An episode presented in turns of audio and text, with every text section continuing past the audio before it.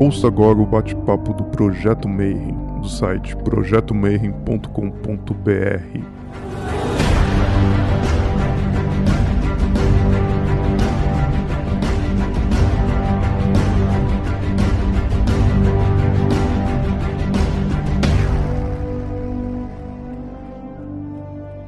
Sejam bem-vindos todos a mais uma gravação do Bate-Papo Mayhem. É dessa vez convidado o meu irmão, já amigo de uns quase 30 anos, o professor oh. Ricardo Bina. É, desde o colégio, né? Bota. Desde, desde a sétima, oitava série, hein? Sétima, oitava série. E hoje a gente vai bater papo sobre reiki e sobre meditação. É, quem estiver assistindo aí, puder fazer pergunta, é, utiliza o chat eu vou acompanhando por aqui, aí eu leio as perguntas para o pro professor. Eu não souber responder, eu peço para o Rodrigo Castelo responder, hein? eu aqui liberado. Grande Rodrigo. Então vamos lá. Vou, vamos começar então esse bate-papo, começando pelo reiki. Então conta pra gente, uh, não, antes de tudo, como é que você começou no reiki? E depois a gente emenda e vamos, vamos falar um pouquinho sobre o que é o reiki. O pessoal que tipo, nunca ouviu falar Fala assim, porra, legal, já li na internet, bacana, esse negócio de cura da mão e tal. O que, que é isso? Então, primeiro eu queria que você se apresentasse para o pessoal. Galera, boa noite. Sou o Ricardo Bina, tá? Vocês me encontram aí nas redes sociais como professor Ricardo Bina. Então, boa noite para todos. Um bom sábado aí de quarentena, tá? Bom, gente, olha só. É, eu conheci o Reiki depois que eu já estudava o Espiritismo, e já estudava o kardecino por meio da minha irmã. Minha irmã fez o reiki primeiro, com dois mestres que tinham aprendido o reiki pelos, pela linhagem alemã, e me convidou para fazer esse esse troço aí, né? Que eu também não fazia a menor ideia do que era. Isso foi em março de 2001. Fazem aí 19 anos que eu passei pela iniciação do Reiki 1. E literalmente mudou minha vida. Literalmente e radicalmente muda muito a vida da pessoa. Porque o Reiki, para quem nunca ouviu falar, acaba conhecendo ele como uma técnica de cura oriental, né? criada pelo mestre Mikao Sui.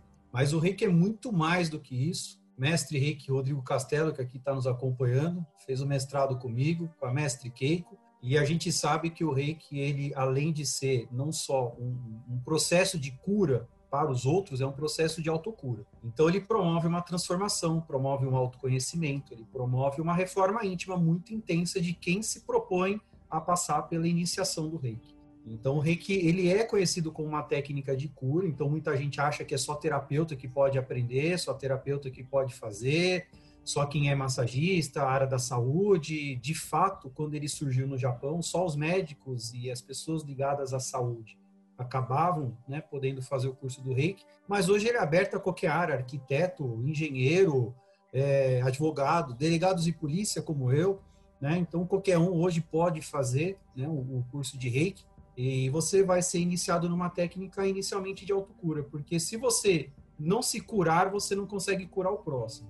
E ao curar o próximo, você está se autocurando. Essa que é a grande verdade do reiki. Então, é algo transformador e a minha vida mudou muito. Depois que eu fiz o Reiki 1 e o Reiki 2 com a linhagem alemã, o Reiki era muito caro, muito caro há 15 anos atrás, 20 anos atrás. Eu não tive condições de fazer o Reiki 3 com eles, eu fiz com uma outra pessoa, que era mais barato à época, e eu só não tinha feito mestrado. E aí, em 2018, por meio de retiros, que eu conheci o Rodrigo Castelli e a Keiko que é a minha mestre, e aí eu acabei fazendo de novo o Reiki 1, 2, 3, e acabei fazendo mestrado em 2018. 2019 eu passei o ano dando cursos. 2020, né, sofremos aí um boicote corona, Covid-19, os cursos estão temporariamente suspensos, né? O reiki exige uma iniciação física, Marcelo, não tem como fazer. A gente pode fazer um bate-papo online, pode transmitir aqui a, a, uma parte da teoria, mas a iniciação mesmo do, do reiki, ela é presencial, não tem como não ser feita. Eu vi aqui o Samperis, nosso grande irmão, Sabrina é minha instrutora de meditação, meu. Olha que responsabilidade, Marcelo. Não posso falar besteira aqui, meu. A chefe tá, tá ao vivo, hein? Esses bate-papos estão ficando legais porque a profundidade das perguntas, né? Eu até vou pedir para o Rodrigo, para a Sabrina, escreverem também no chat, fazerem perguntas, comentários para a gente deixar isso gravado, é, até como um instrumento de busca, que as pessoas depois vão estar curiosas de falar assim, poxa, o que é o reiki? E aí o máximo que a gente puder abordar nessas duas horas seria mais interessante mesmo, né? Então tem em vista que vai ter muita gente curiosa é, a respeito da técnica, de tudo. Então vamos começar essa entrevista falando assim, o que, é o reiki? Como que ele começou? Da onde que primeiro que criou isso? Para que, que ele servia? Como é que é essa história do reiki?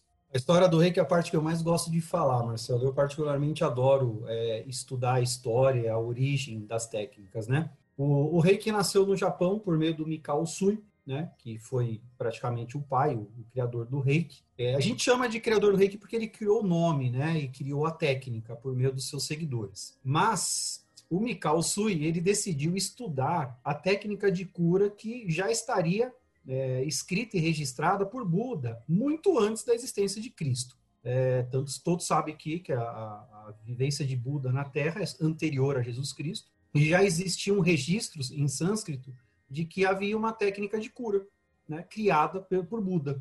E o Mikao Su foi atrás desse conhecimento por meio dos templos tibetanos, por meio dos documentos. E aí ele quis entender também, porque todo mundo falava de Jesus, que Jesus usava as mãos para impor a cura às pessoas.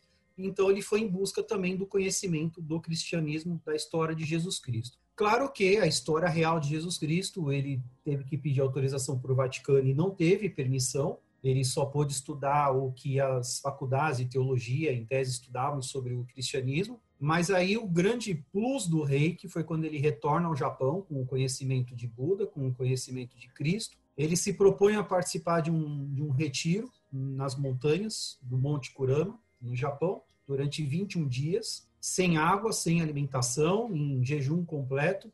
E segundo a história do rei, que no 21º dia ele teria tido uma vivência, e entre a parte devocional do reiki, embora o reiki seja uma técnica, ele tem um viés devocional, entre a parte devocional do reiki, aonde o Mikao Sui teria recebido uma canalização, entenda-se por canalização um insight, né, ou uma informação oriunda de outras dimensões, um sonho, uma informação mental, né, da qual ele captou naquele momento, e ele pôde compreender como funcionava a técnica com os símbolos do reiki, que são símbolos ensinados no nível 2 e no nível 3. Algumas escolas já ensinam desde o nível 1, e por meio des, de, dessas visões que ele teve, deste aprendizado que ele teve nos 21 dias de exílio, ele entendeu tudo o que ele havia estudado. Então ele estudou na teoria tudo, teve lá 21 dias de, de exílio no Monte Kurama, teve uma canalização de como funcionaria tudo o que ele estudou, e aí ele desce do monte né, para a cidade de Kyoto, no Japão, onde ele passa então a praticar. Então ele inicia a prática com seus discípulos e ele vai experimentando, o que você pode chamar de milagres ou de resultados. Ele foi experimentando diversos resultados produtivos da aplicação do Reiki, tanto para pessoas doentes quanto para pessoas que estavam com processos, a gente chama de doença, mas a gente acha que doença é só coisa física, dor física. Ele também se propôs a tratar as pessoas por meio das dores psicológicas, a depressão, a pessoa que tinha desemprego, que não queria trabalhar, não tinha vontade de nada. E ele percebeu uma mudança muito grande na vida das pessoas que começavam a receber aplicações do reiki. E aí ele passou a seguir uma linhagem, ele começou a iniciar seus primeiros mestres, os seus primeiros mestres passaram a ensinar o reiki. Inicialmente era tudo sagrado, era tudo muito secreto. E aí o reiki teve um determinado momento a história de, da Takata, que é uma. Na verdade, ele é americano, Marcelo, então isso é muito interessante, muito curioso, porque ela era filha de japoneses que moravam no Havaí, portanto, ela era americana, mas ela acabou sendo a primeira não nipônica original, né, originalmente nascida no Japão, que recebeu a iniciação como mestre reiki. E ela teria sido, então, uma das pessoas que trouxe o reiki para o Ocidente. Outros mestres trouxeram para a Europa o reiki e do, da Europa acabaram expandindo o reiki para o Ocidente. E hoje é uma técnica conhecida, só você jogar na internet, eu sei que lá no, na teoria da conspiração tem um link para quem quer conhecer o reiki. Então, o reiki hoje é uma técnica que não tem muito viés secretos, ele é sagrado porque você tem que ter respeito ao mestre que o desenvolveu. Então, essa aí, resumidamente, é a história do reiki. No módulo 1 do curso, a gente fala um pouco mais com profundidade sobre a história dos discípulos do Mikao Sui, como ele comprovou a eficácia do reiki por meio de alguns milagres que ele experimentou após os 21 dias de exílio. Mas, resumidamente, o reiki surgiu disso. E aí eles criam uma escola no Japão e criam a técnica. Né? Daí que surge, então, né, a técnica do reiki propriamente dita, que é a imposição de mãos para fins de cura. Então, quem for fazer o curso de reiki vai aprender uma parte de técnicas que, em que você impôs, impõe a mão. Para cada lugar que você coloca a mão, tem uma finalidade, tem um objetivo. Então, existe todo um estudo. E aí, para os níveis superiores, eu deixo para falar uma outra pergunta aí dos níveis do reiki, você é obrigado a estudar um pouco de chakras, nadis, meridianos, corpos sutis, corpos astrais, para que você entenda como é esse processo da energia. Estou desafiando a turma, porque eu quero ver eles fazerem uma pergunta que eu duvido que seja feita, hein? Já estou aqui com as perguntas estão para vocês, então vou, lá, vou meio na ordem. Como é que o reiki chegou no Brasil? O reiki chegou no Brasil inicialmente por um mestre, é, agora o Rodrigo Castelo, se souber, tiver a apostila aí, o nome eu não lembro dele, ele foi para o Rio de Janeiro dar o primeiro curso de reiki em 1983. Você lembra, Rodrigo, o nome dele? Nome eu não lembro, Bina. Mas foi em 1983, um mestre reiki. É, a Takata, ela trouxe para o Ocidente, ela iniciou 22 mestres, porque Mikao Sui, ele iniciou apenas 2.600 alunos, mais 10 seguidores apenas, né? Os dois tops que foram o Shujiro Hashi, né? Que desmembrou e tem a escola dele, e Hawaii Takata, que iniciou 22. Agora eu não lembro a próxima do Shujiro Hayashi e da Hawaii Takata. Não lembro, cara, o nome. E veio para o Brasil em 1983, Marcelo. Daí em diante começaram alguns cursos no Brasil, mas ainda era de um preço assim absurdamente caro. O meu uhum. Reikyu não foi feito pela linhagem japonesa, foi feito pela linhagem europeia, que é da Ursula Pandorf e o Peter Ayala, que eles trouxeram o reiki da Alemanha para o Brasil, junto com colônias alemãs que vieram para o Brasil inicialmente darem os cursos. Eles ficaram no Brasil de 96 até 2002. Quem fez os cursos com eles até essa época fez, quem não fez não fará mais. Se eu não me engano, a, a Úrsula faleceu já e agora ela nos inicia no plano astral só. Se você puder falar um pouquinho agora dos princípios do reiki. Ah, essa parte é gostosa, né? Eu, Rodrigo, é o Gokai. Na verdade, assim, as pessoas acham que o reiki é uma técnica de cura em que você, por meio da imposição das mãos, tratam as pessoas. Muito bem. Na verdade, o reiki, gente, é uma filosofia de vida, como qualquer estudo. Então, o reiki é um estudo. E dentro dos princípios do reiki, ele traz o só por hoje, que é o estado de presença, não se aborrecer ou não se zangar, né? Então ele fala daqui para trás. Aconteceu alguma coisa? Aconteceu. Não adianta ficar se penitenciando pelo que aconteceu. Esse seria o primeiro princípio dele, né? Não se preocupe, é, não se zangue, não se aborreça com o que aconteceu. O segundo é o do futuro. Não se preocupe com o que vai acontecer. Por que vai acontecer? O que vai acontecer você não tem controle. Você tem controle sobre a sua reação ou sobre a sua interatividade perante o que está acontecendo. Por exemplo, estamos quase todos hoje de quarentena dentro de casa por algo que não estava no nosso controle, não era do nosso interesse ninguém queria isso, mas nós vamos ter que aprender a lidar com essa situação. Então, Mikao Sui vai lá no primeiro princípio, não adianta querer se zangar com o cara que talvez tenha feito a besteira de matar o um morcego na feira lá de Suhan, né, no celeiro da China. Não adianta você ficar preocupado com quem vai morrer amanhã, porque vai morrer mesmo. Quem tiver que morrer, vai morrer. Então, esses são os dois primeiros princípios. O terceiro princípio, seja gentil e amoroso para com todos, em especial seus pais, que são seus grandes mestres, seus mestres, sua família, seus amigos e olha, seus inimigos. Porque são as pessoas que mais fazem você crescer e mais fazem você evoluir. Então, assim, seja gentil para com todos, né? Ame sua família, ame seus pais, ame seus amigos, ame seus mestres, tá? O quarto princípio é o seja honesto, trabalhe honestamente. Esse trabalhar honestamente é algo que nós estamos vivendo aí um colapso político, né, no, no nosso planeta. Não vou te dizer só no Brasil, no nosso planeta. Então, esse trabalhar honestamente é que o próprio Mikao Sui constatou de que quando as pessoas elas acabavam querendo tirar proveito dos outros de uma forma desonesta, cedo ou tarde elas desencadeiam processos negativos na vida dela. Né? A lei da correspondência dentro do hermetismo. Então, o trabalhar honestamente para o reikiano é um dos seus princípios de sobrevivência. Ou seja, quanto mais você dá, mais você vai receber, tá? Desde que você dê de forma honesta e você dê com, com altruísmo, com amor, com gratidão. E o último princípio é um dos que mais geram discussões nos cursos, é o seja gentil para com todos os seres vivos do planeta. E aí, dentro dos cursos, surge a discussão de o que é ser gentil para com todos os seres vivos acabamos de ver o planeta. Tem um vídeo lá no YouTube que foi passado para várias pessoas recentemente do planeta vivo, do planeta Terra, sobre aquele menino Lucas, explicando por que, que o planeta está doente. Por que, que ele está doente? Porque a gente alimentou o planeta com medo, com ódio, com rancor, matamos seus animais, confinamos seus animais, matamos seus animais por prazer. Nenhum ser na natureza mata por prazer. Aliás, eu estava estudando isso ontem, Marcelo. A cobra é um dos únicos animais da natureza que, assim, as pessoas entendem errado o significado de cobra, porque falam que cobra mata por prazer. Ela mata só quando ela tem fome.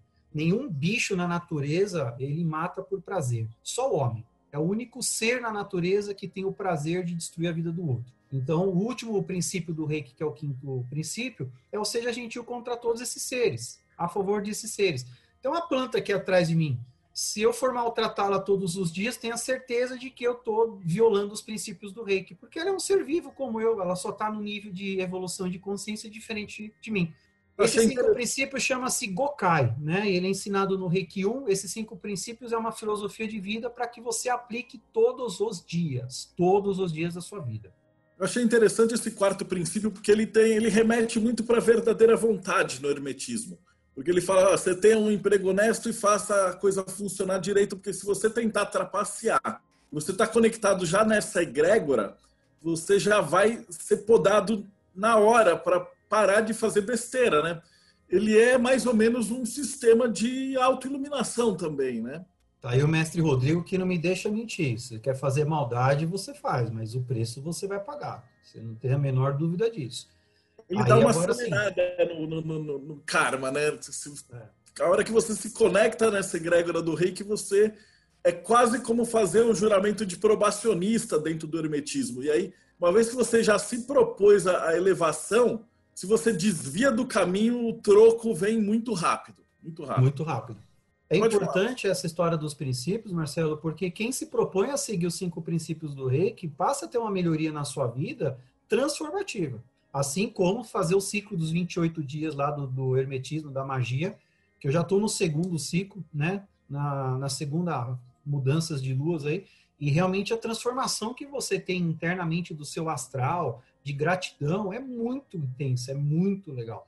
Então, assim, eu não entro em pavor, em pânico, em nervoso por qualquer situação, né? Claro que você tem seus momentos de estresse, mas quando você relembra e revive com consciência os princípios do reiki, você na hora se restabelece. Não adianta me aborrecer, não adianta me preocupar, vou continuar meu trabalho honestamente, vou sempre ser grato aos meus pais, aos meus amigos, aos meus irmãos, e não vou descontar na natureza e nos demais seres vivos a minha frustração, a minha meu ódio ou qualquer outro sentimento negativo. Então, belezinha. Deixa eu fazer, passar para as perguntas aqui. Quantas iniciações? Existe alguma coisa de EAD? Ela não funciona mesmo?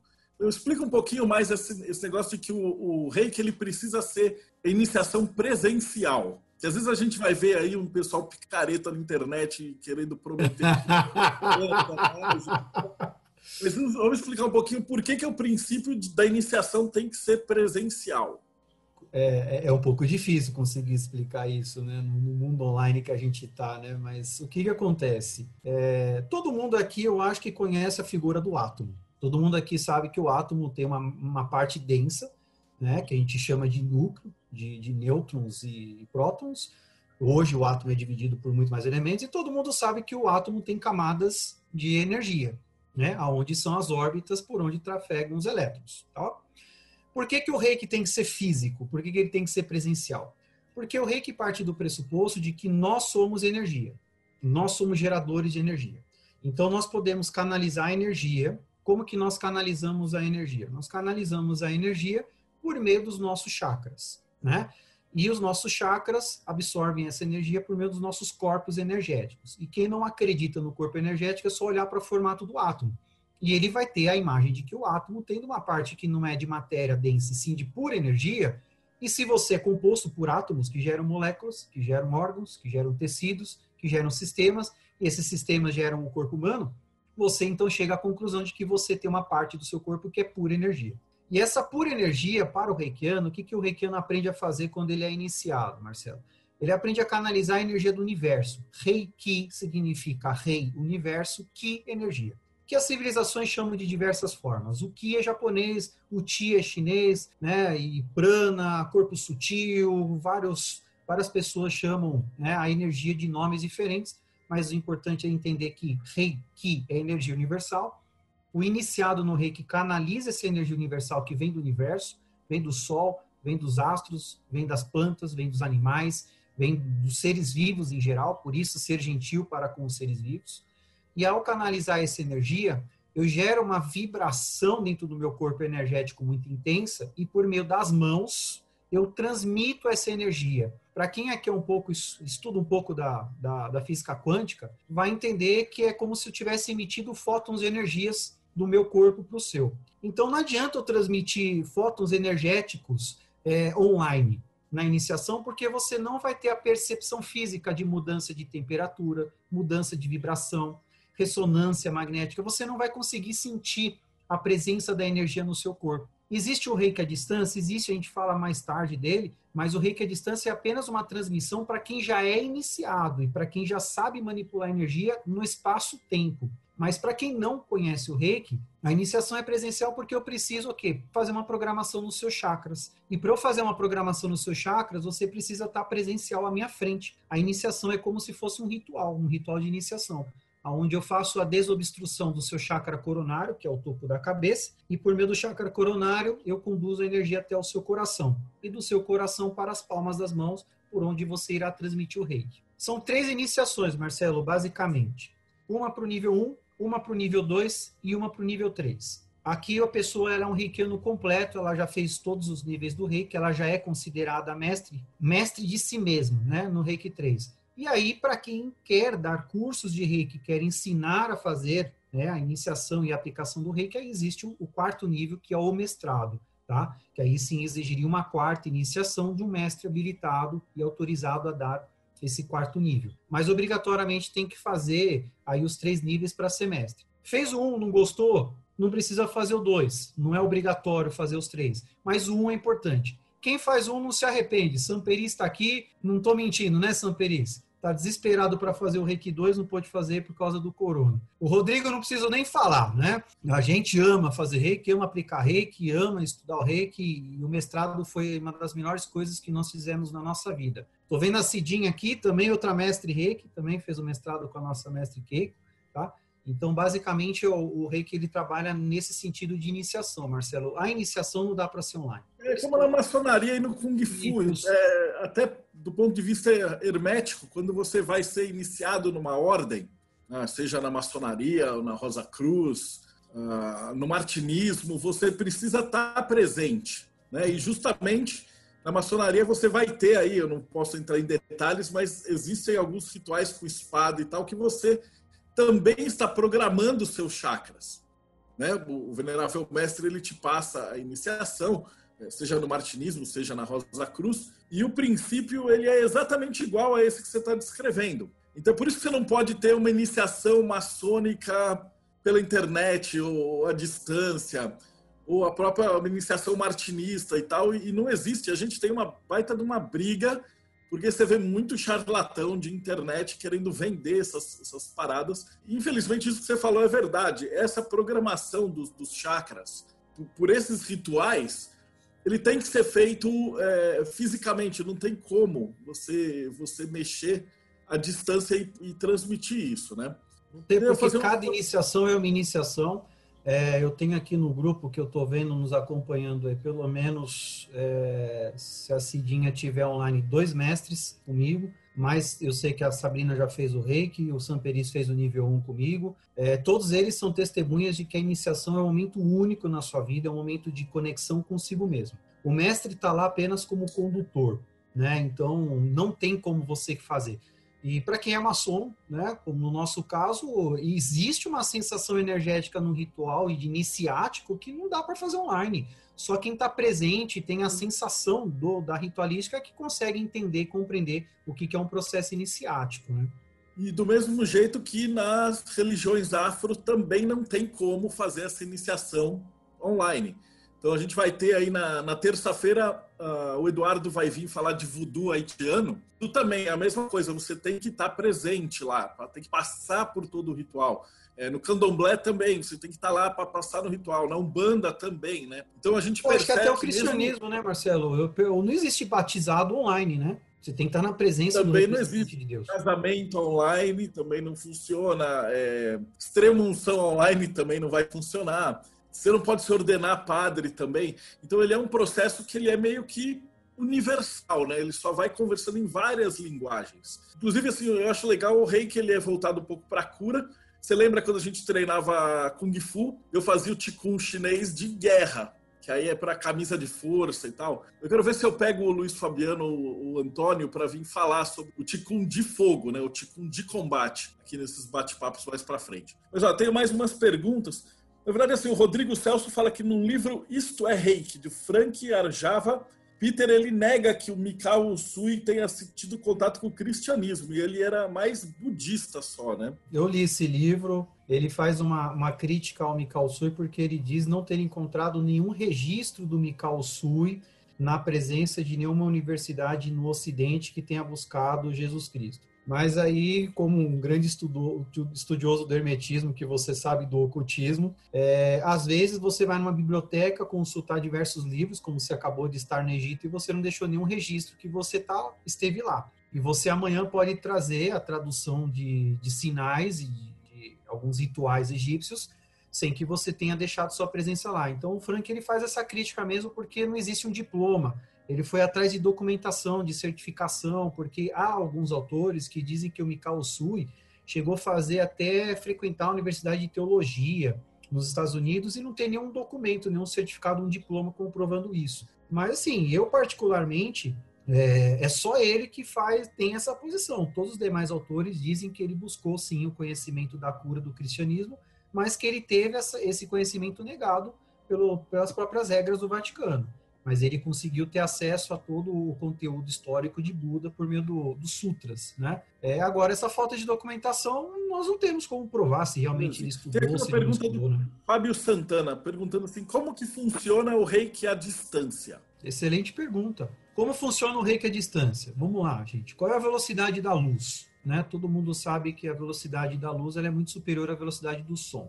É, como eu sou delegado de polícia, eu gosto de fazer uma analogia muito interessante que eu acho que é bem visível para todo mundo. Quem nunca assistiu o filme Sniper americano, eu recomendo assistir. É, o, o, tiro de um sniper, né, de um atirador de elite, a, o projétil ele sai do cano da arma três vezes ou quatro vezes a velocidade do som. Então a vítima é atingida pelo projétil antes mesmo do som do projétil chegar ao seu local. Por isso que é muito comum em filmes, né, quando você vê a pessoa sendo atingida por um sniper, a pessoa já está arbalhada no, no chão e algum outro especialista contra sniper, por exemplo, ele detecta e fala assim, sniper a três horas, a quatro horas. Por quê? Porque ele ouviu o som depois que a pessoa caiu. O que, que acontece com o reiki? O reiki é energia. Sendo energia, ele, sei lá, eu vou entrar numa discussão, não sei se a Ana Carolina tá aí, que é especialista em física nuclear, mas o que que acontece? É, sendo o reiki uma energia, e muito mais leve do que a própria matéria, a velocidade com que essa energia trafega é muito superior ao do som,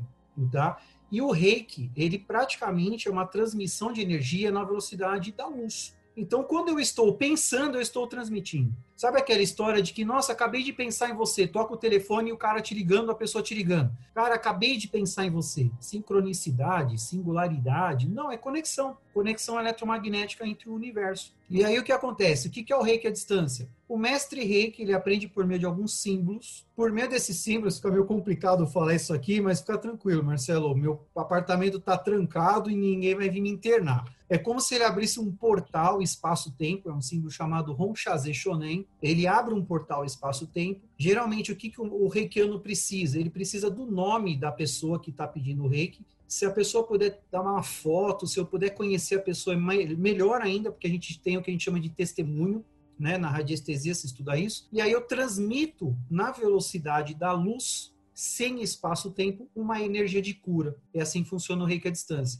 Então já fica aberto a quem quiser aqui, nós mestres reikis, né, é, iniciados pela mestre Keiko, nós fazemos o caderno de cura três ou quatro vezes ao dia Rodrigo Castelo e a Cida estão aqui, eles participam desse caderno de cura. Então é super comum nós, durante a manhã, no meio do dia, no final do dia, às nove da noite, a gente pega o nome de todo mundo que está precisando de reiki à distância e a gente anota o nome dessa pessoa, entra num canal de meditação, entra na, na sintonização da energia do reiki e transmite essa energia à distância. Eu só lhes digo uma coisa, gente: a coisa funciona tão bem a transmissão do reiki à distância que você, se você ligar para a pessoa segundos depois e perguntar para ela como você se sentiu, tem pessoas que assim apagam, entram em estado de sonolência.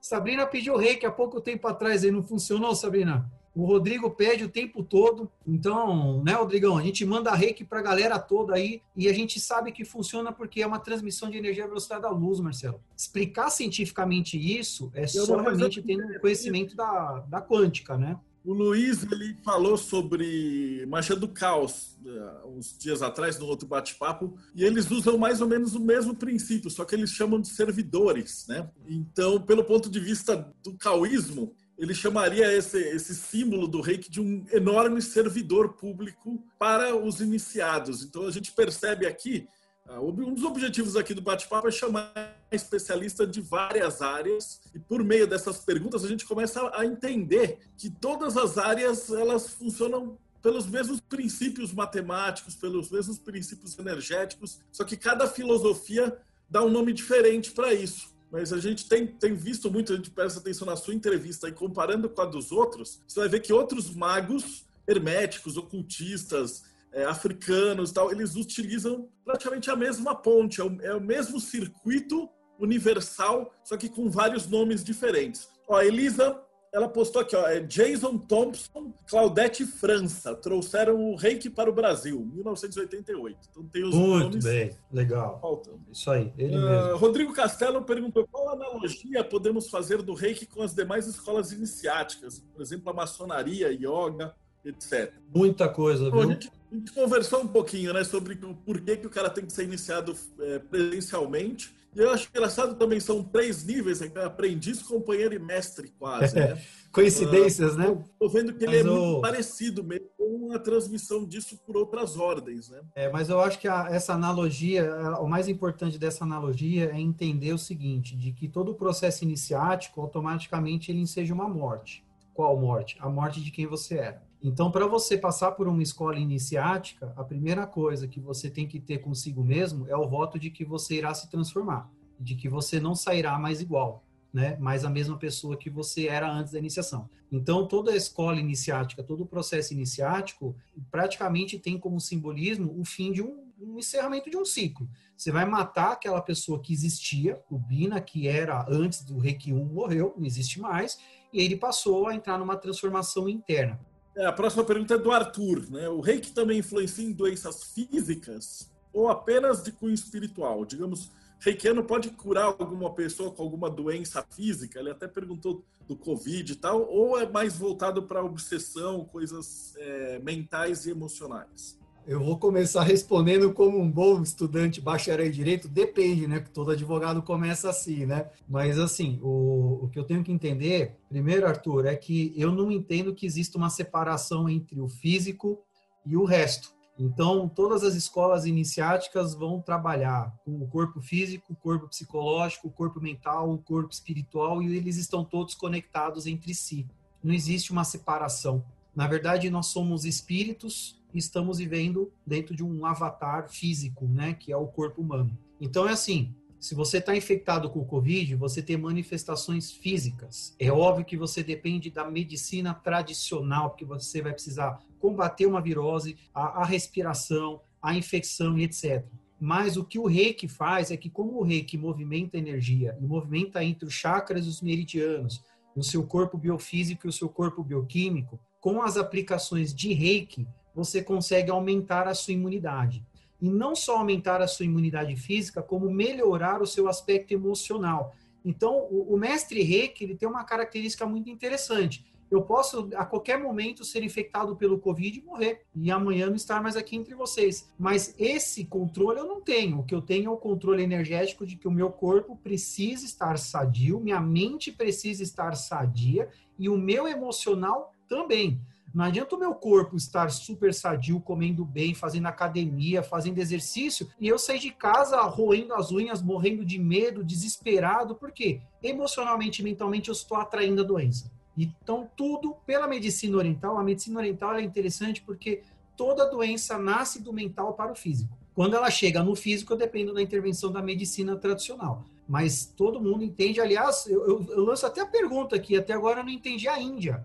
Por que, que a Índia, que tem uma população que vive amontoada do jeito que vive, com condições precárias de, de saúde pública, vínculos sanitários lá que são 0%, por que, que eles não estão sendo disseminados pelo Covid? Né? Alguém já parou para pensar espiritualmente como eles vivem de forma diferente né, do Ocidente? Por que, que eles estão sendo muito menos afetados espiritualmente pela doença? Então, assim, o reiki gera resultados dessa forma. Eu posso trazer para o bate-papo, Marcelo, quando eu fiz o reiki em 2001, eu participava do projeto Esperança, que eu infelizmente tive que sair depois que ingressei na polícia, que era na favela de Heliópolis. Então a gente atendia crianças aidéticas na favela lá de Heliópolis. É, até hoje existe esse projeto Esperança. É, eu me desencolei por motivos de segurança, porque eu passo a colocar os terapeutas em risco. Mas o que acontece? Eles pegavam o hemograma das crianças e das mães de crianças com HIV positivo antes da aplicação do reiki e após a aplicação do reiki. E depois de algumas sessões de aplicação do reiki, principalmente as crianças que têm muito menos, muito menos crenças e medos do que nós, adultos, a parte da imunidade dos glóbulos brancos e dos glóbulos vermelhos duplicavam e até triplicavam. E isso sem tratamento quase que nenhum, porque ela era uma pessoa infectada, mas ela não tinha os sintomas, ela era apenas uma transmissora do HIV, então ela não tinha a manifestação dos sintomas, mas o reiki acabava aumentando a imunidade dessas crianças a não sofrer uma gripe, uma pneumonia ou as doenças que eventualmente matam né, o soro positivo. Então, o reiki gera, não a cura depois que a doença advém, o reiki pode te equilibrar a forma de você não ficar doente e de forma que você controle a doença. E se recebeu a doença, receba com gratidão, porque está lá nos princípios do Mikao Sui. Né? Não se preocupe e não se aborreça, está tudo certo, como diz o mestre Rodrigo. Está tudo na sua devida hora, está tudo acontecido, acontecendo no seu devido momento. Então não posso dizer que o reiki vai te curar do Covid, mas emocionalmente, mentalmente, psicologicamente, ele vai fazer com que você tenha muito menos medo da pandemia do que muitas pessoas que estão vivendo assistindo televisão e notícias. É como os outros princípios da magia também. O pessoal acha que magia é milagre. Então, ah, eu vou fazer o ritual, eu vou ficar rico, vou ganhar na loteria. Porra, não vai. Todo princípio da magia, ele mexe justamente com esses fios energéticos para te facilitar a vida. Então, ele não vai te curar de um Covid que você já tem. Mas ele vai, como o professor Bina falou, ele vai te deixar é, mais saudável, mais imune e vai diminuir a chance de você ter, uma, ter alguma coisa mais grave, né? Então, ele, ele atua de uma maneira mais sutil mesmo, né? É, porque a hora que já está no físico, já está no físico. Aí você tem que usar a medicina física para combater a doença física, né? Ó, tô com outra pergunta boa da Fernanda. Fala, os símbolos do reiki têm alguma relação do funcionamento com sigilos? Ou algo que somos sigilos com a egrégora do reiki? Então, a gente estava falando disso agora há pouquinho tempo. É, os sigilos que eles usam no reiki, uh, pelo que eu percebi, eles fazem portais muito parecidos com aqueles que o Luiz falou no outro bate-papo. Na magia do caos eles têm muitas funções, né? Poderia se dizer que o do Reiki ele é um sigilo ultra específico de cura, né? Utilizado, abastecido, né, pelas orações, pelas egrégoras de cura, pelas egrégoras de cura e também descarregado, é como se fosse um banco energético, muito maior do que a soma de todos os membros, né? Ele fica ali como um, um grande reservatório de energia de cura específica. E no caso da magia do caos, eles têm servidores para N coisas diferentes. É, o que professor... eu posso falar do símbolo, Marcelo, só um minutinho, é que assim, os símbolos do reiki hoje, eles são mais considerados sagrados do que secretos. Mas essa parte do sigilo está correta. É que antigamente os símbolos do reiki não poderiam nem ser divulgados, né? E hoje você faz no caderno, hoje você pode usar o símbolo, desde que você respeite esse sigilo que é o da egrégora do reiki. Ele tem um propósito, você tem que respeitar esse propósito, isso torna sagrado. Você não vai fazê-lo para banalizar ou por uma brincadeira. Né? Como na prática da magia, né? ele te acessa a um portal, ele te acessa a uma egrégora, essa é a finalidade. É um atalho, vamos assim dizer. Bruno Mesquita perguntou, né, professor, algumas pessoas criticam o raio Takata por utilizar o termo mestre para se referir aos shihans do reiki, pois nas práticas espirituais o termo mestre se aplica apenas àqueles poucos seres humanos que receberam uma revelação espiritual, e nem mesmo o Sensei Usui se denominava um mestre. E dizem também que por causa do termo mestre houve uma banalização do reiki no Ocidente, pois alguns buscam esse grau apenas por status e não pela transformação interna. Né? Como você, como um Shihan, pensa sobre isso? Olha, eu concordo. Você sabe que teve uma pessoa que me procurou, é, a pessoa virou para mim e falou assim: Eu quero fazer o Reiki 4. Eu perguntei, é, mas você já fez os três anteriores, né? Falei, já, então vem fazer comigo para eu poder te conhecer, conhecer sua egrégora, participar das iniciações. E essa pessoa me respondeu assim: falei, não, mas eu já fiz o Reiki 1, 2 e 3, eu não preciso mais fazê-los. Eu quero só fazer o Reiki 4. Eu falei, mas você tem interesse em dar cursos de Reiki? Eu falei, não, é só para ter o título de mestre Reiki. Então é isso, acho que o que ela falou, né? É a banalização. Tem gente que para como terapeuta para falar sou mestre reiki também. Na verdade, assim, a expressão mestre reiki, eu gosto mais da expressão Shiran, com, concordo com você, né? O Shiran que seria o mestre reiki. Mas, assim, a questão do, do, mestre reiki é um título mesmo, porque hoje você, como mestre reiki, pode ter CRT, que é o Certificado de Registro de Terapeuta. Então, você acaba precisando desse título e dessa documentação para poder ter um certificado, para poder trabalhar como terapeuta reiki mas muitas pessoas banalizam mesmo, né? Porque assim, elas nunca deram um curso. E o Mikao Sui mesmo, né? Ele não gostava muito, ele era uma pessoa muito humilde. Você vê que nos livros ele em nenhum momento se intitula como Mestre Mikao Sui. Somos nós que chamamos ele de Mestre Mikao Sui. Assim como muitos chamam Mestre Jesus Cristo, Mestre Buda, né? Mas enfim, super legal a, essa colocação, viu, da, da pergunta. Muito boa mesmo. Ó, tem uma outra pergunta da Aliás, deixa eu só comentar, esse termo de mestre parece mestre maçom, né? Que hoje em dia também tá super banalizado. Aí qualquer idiota vai lá, fica três, dois anos e ganha o título. Então, é, é, eles esquecem que, na verdade, esses termos deveriam trazer uma própria mudança para a pessoa. E a gente vê muito mestre maçom que você olha e fala, mano, esse cara é um idiota, eu sou obrigado a chamar de irmão ainda. É. E, banaliza Muito boa a colocação do Bruno Mesquita aí. Boa, Bruno. Aí eles colocou, né? Faça o que quiser, porém não esquece que 50% é seu, né? Da responsabilidade com tudo que você faz para o bem e para o mal. E uma pergunta boa da Flávia, ó.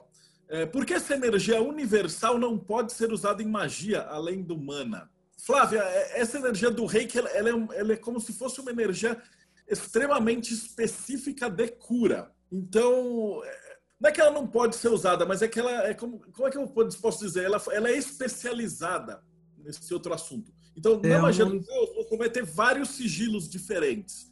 Então, você tem lá o Abralas, né, que o, que o Luiz falou. Você tem o Fotamecos, que mexe com o tempo. Você tem o Abralas, que mexe com, com vagas, com, com abrir oportunidades. Então, você tem vários tipos de servidores, vários tipos de, de sigilos diferentes. O do Zui, do, do reiki, ele é voltado para a cura física, a cura mental, cura espiritual e tal. Então, essa energia que é colocada dentro do reiki, ela é muito é, específica para esse fim. Então, não adianta você abrir o sigilo do reiki e querer fazer, uh, procurar um emprego. Não, não vai funcionar, não, não é isso. É, eu não entendi muito a abordagem dessa pergunta. O que, que a Flávia. Não, Queria. É uma pergunta mais de hermetismo mesmo. É, tá. é fora do reiki. Ela tinha feito a pergunta para mim. Uh, próxima pergunta aqui. As autorizações de mestrado são feitas por um grupo específico ou simplesmente por linhagem? Os dois, viu?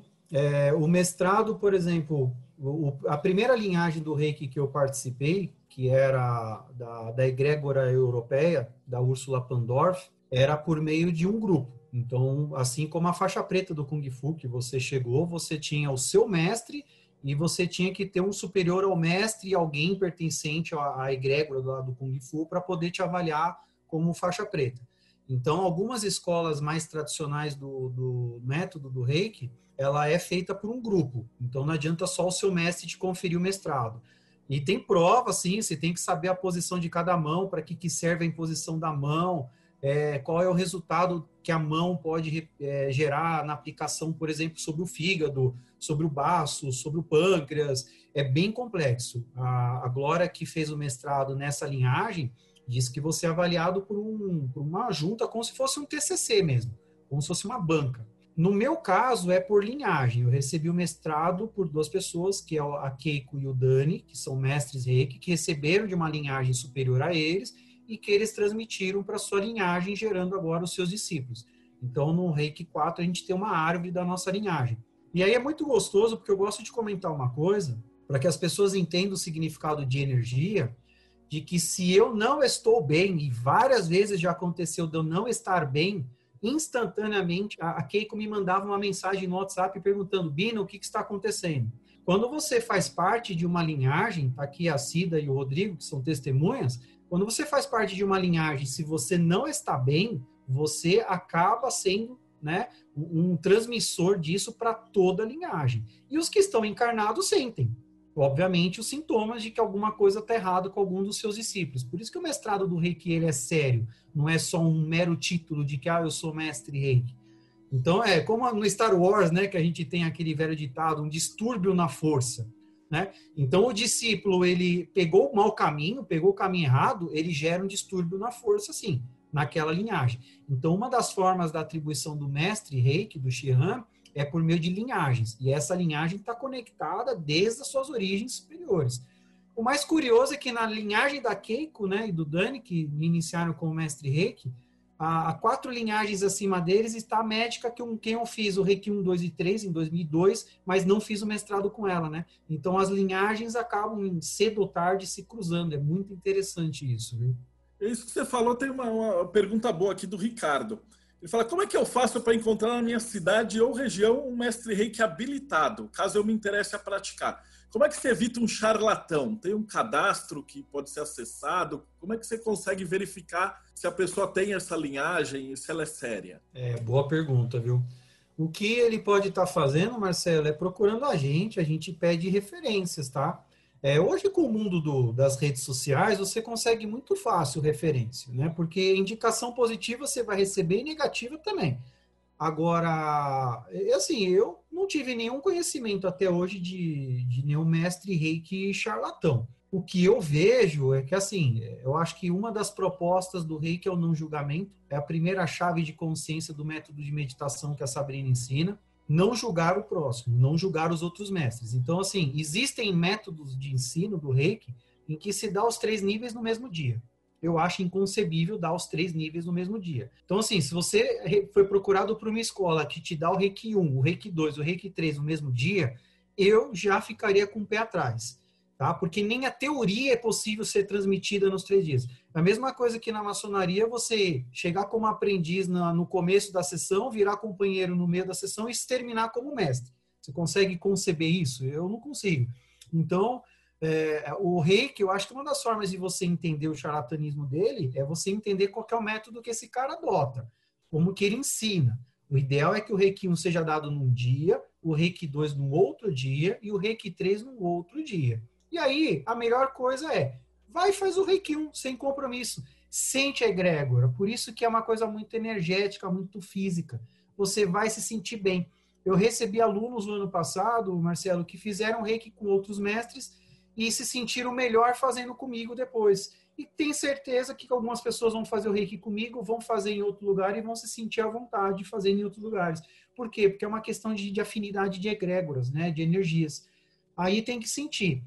Mas um cadastro mesmo, eu acho que não tem, viu, Marcelo, de, de charlatão. É mais buscar no Google né, o nome do espaço, se tem alguma coisa negativa, né, falando dessa pessoa. E procura aí o, o Rodrigo conhece muita gente dessa área. A nossa mestre Keiko está há mais de 20 anos dando cursos. Com certeza, passar o nome para a gente, a gente vai ter referências positivas da pessoa ou não. Evitar as negativas, né? Beleza. Ó, tem aqui a Cida falando assim: o reikiano não cura, ele transmite a energia universal de cura que acontecerá de acordo com o merecimento de cada um. Rodrigo Celso também colocou aqui na dissertação de mestrado do Ricardo Monese e Julião, ele fez uma avaliação dos efeitos da prática de imposição de mãos sobre o sistema hematológico e imunológico de camundongos machos, né? onde ele percebeu uma mudança nos grupos que foram é, submetidos ao reiki e nada do grupo de controle. Você está perguntando se você conhece esse experimento. Ele é clássico. É.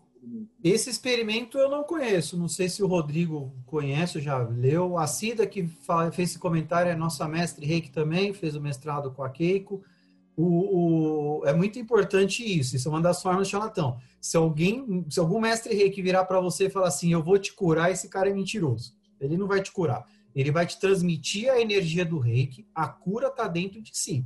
A cura começa pela sua transformação, pela sua reforma íntima. O que eu vou fazer é proporcionar o acesso à egrégora da energia do reiki. E aí, é claro, não adianta nada. É igual o passe espírita, é igual você ir lá na igreja se confessar.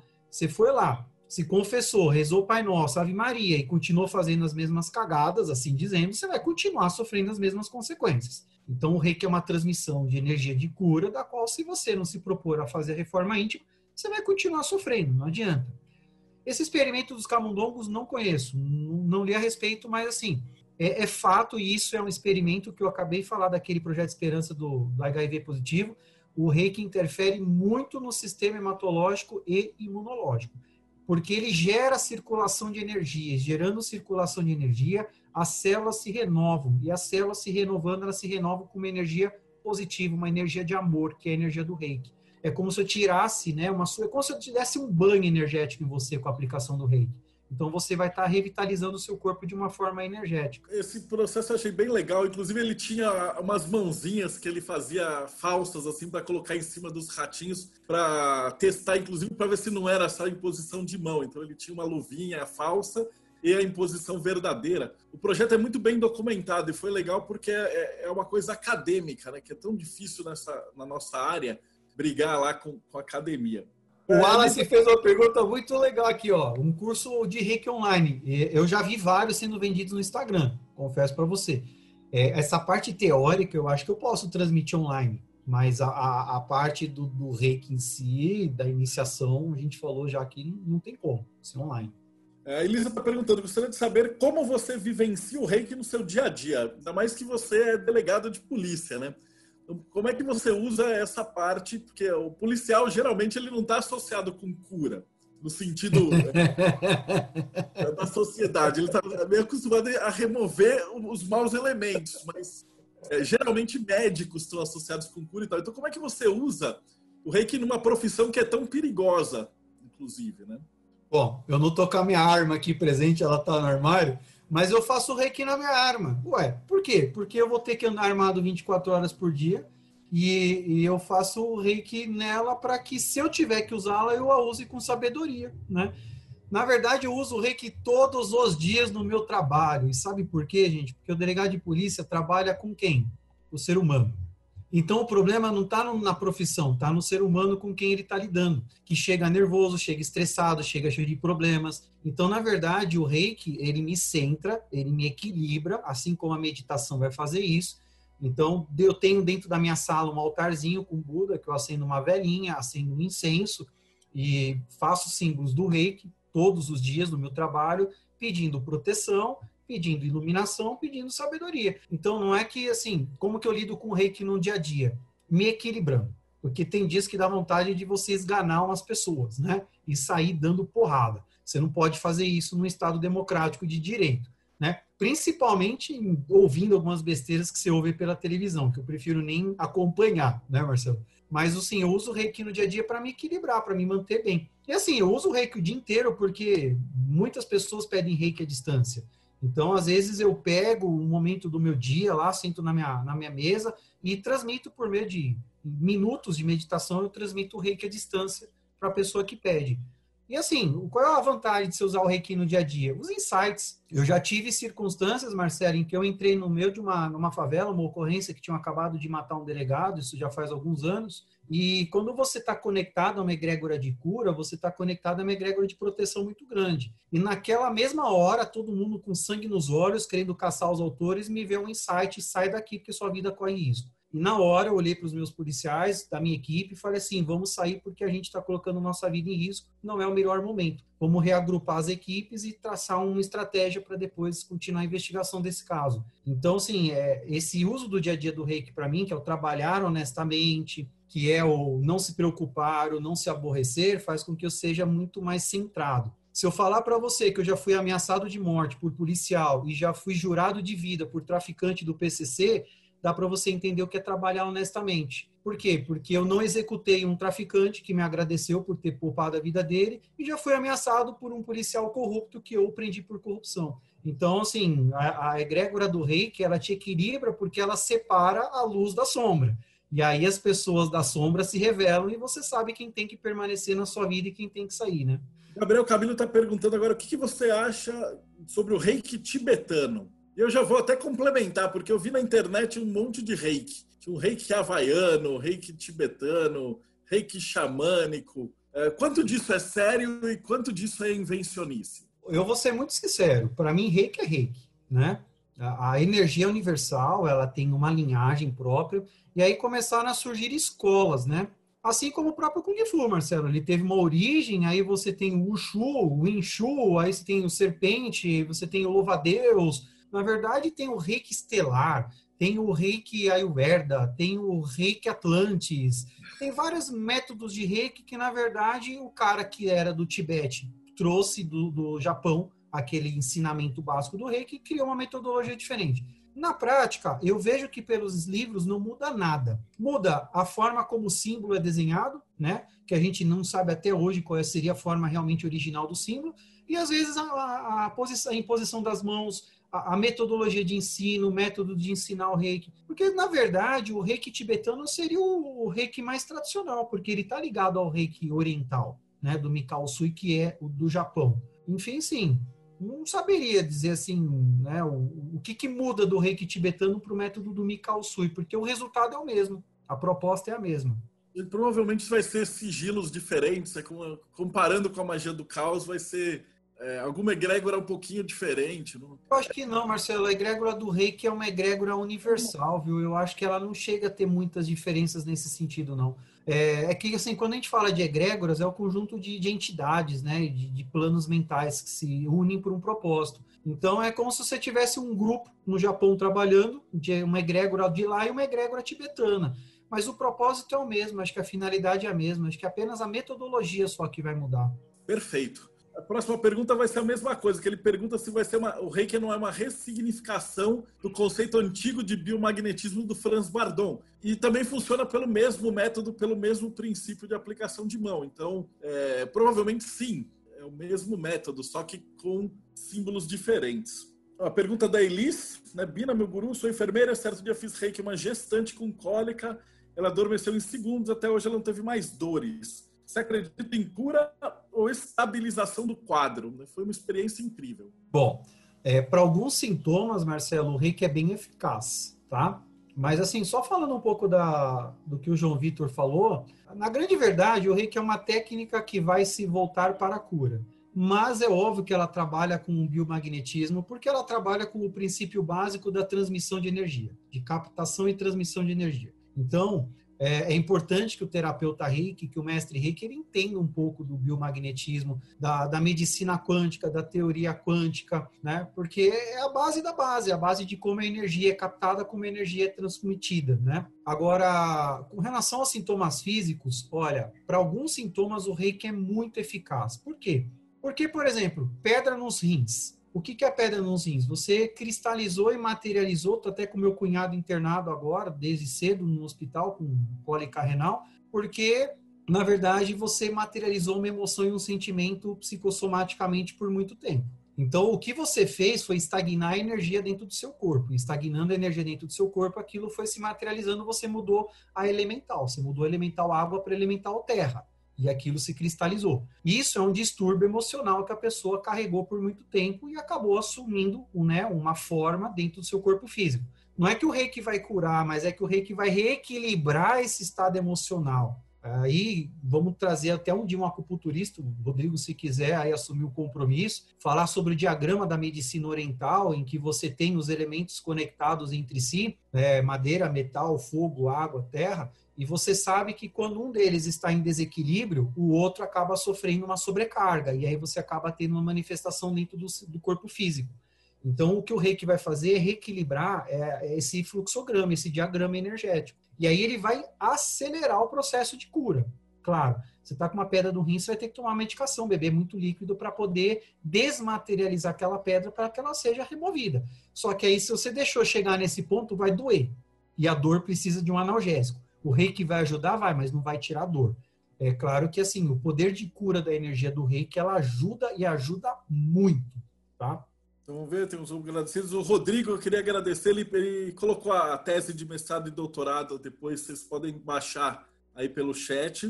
Uh, a Gisele Santos está perguntando: para quem o reiki não é indicado, existe algum efeito colateral? É, tem alguma pessoa que não pode é, praticar o reiki por algum princípio ou é liberado para todo mundo? Bom, muito legal, muito boa essa pergunta. Aliás, é tema de, do Reiki 1, né? A gente fala isso logo no primeiro nível do Reiki. Reiki é uma técnica, é uma filosofia de vida, não tem nada a ver com religião. Então, a primeira coisa que precisa ser quebrada dentro do conceito de reiki é de que eu não sou obrigado a estar vinculado a uma religião. Pelo contrário, o reiki funciona para todo mundo desde que você acredite, porque se a pessoa não acreditar, não vai fazer o menor efeito. A energia vai para quem precisar realmente. O reiki é uma energia polar e inteligente. Ela vai buscar aquela pessoa que realmente necessita da energia, conforme a Cida manifestou lá na frente. Então, assim, não conheço, aliás, quando a gente dá o nível 1 do reiki, o Rodrigo é testemunha disso, a gente procura trazer os benefícios. O Samperis, a Dani e o Steiner, que são meus alunos iniciados aqui, a Aline também, eles são testemunhas de que eu coloco o desafio a todos os meus alunos de reiki para me trazerem nos níveis mais avançados uma desvantagem do reiki, ou um efeito colateral do reiki. Porque até agora ninguém nos apresentou algo negativo a respeito do reiki, um efeito colateral. Ah, eu, eu tive diarreia.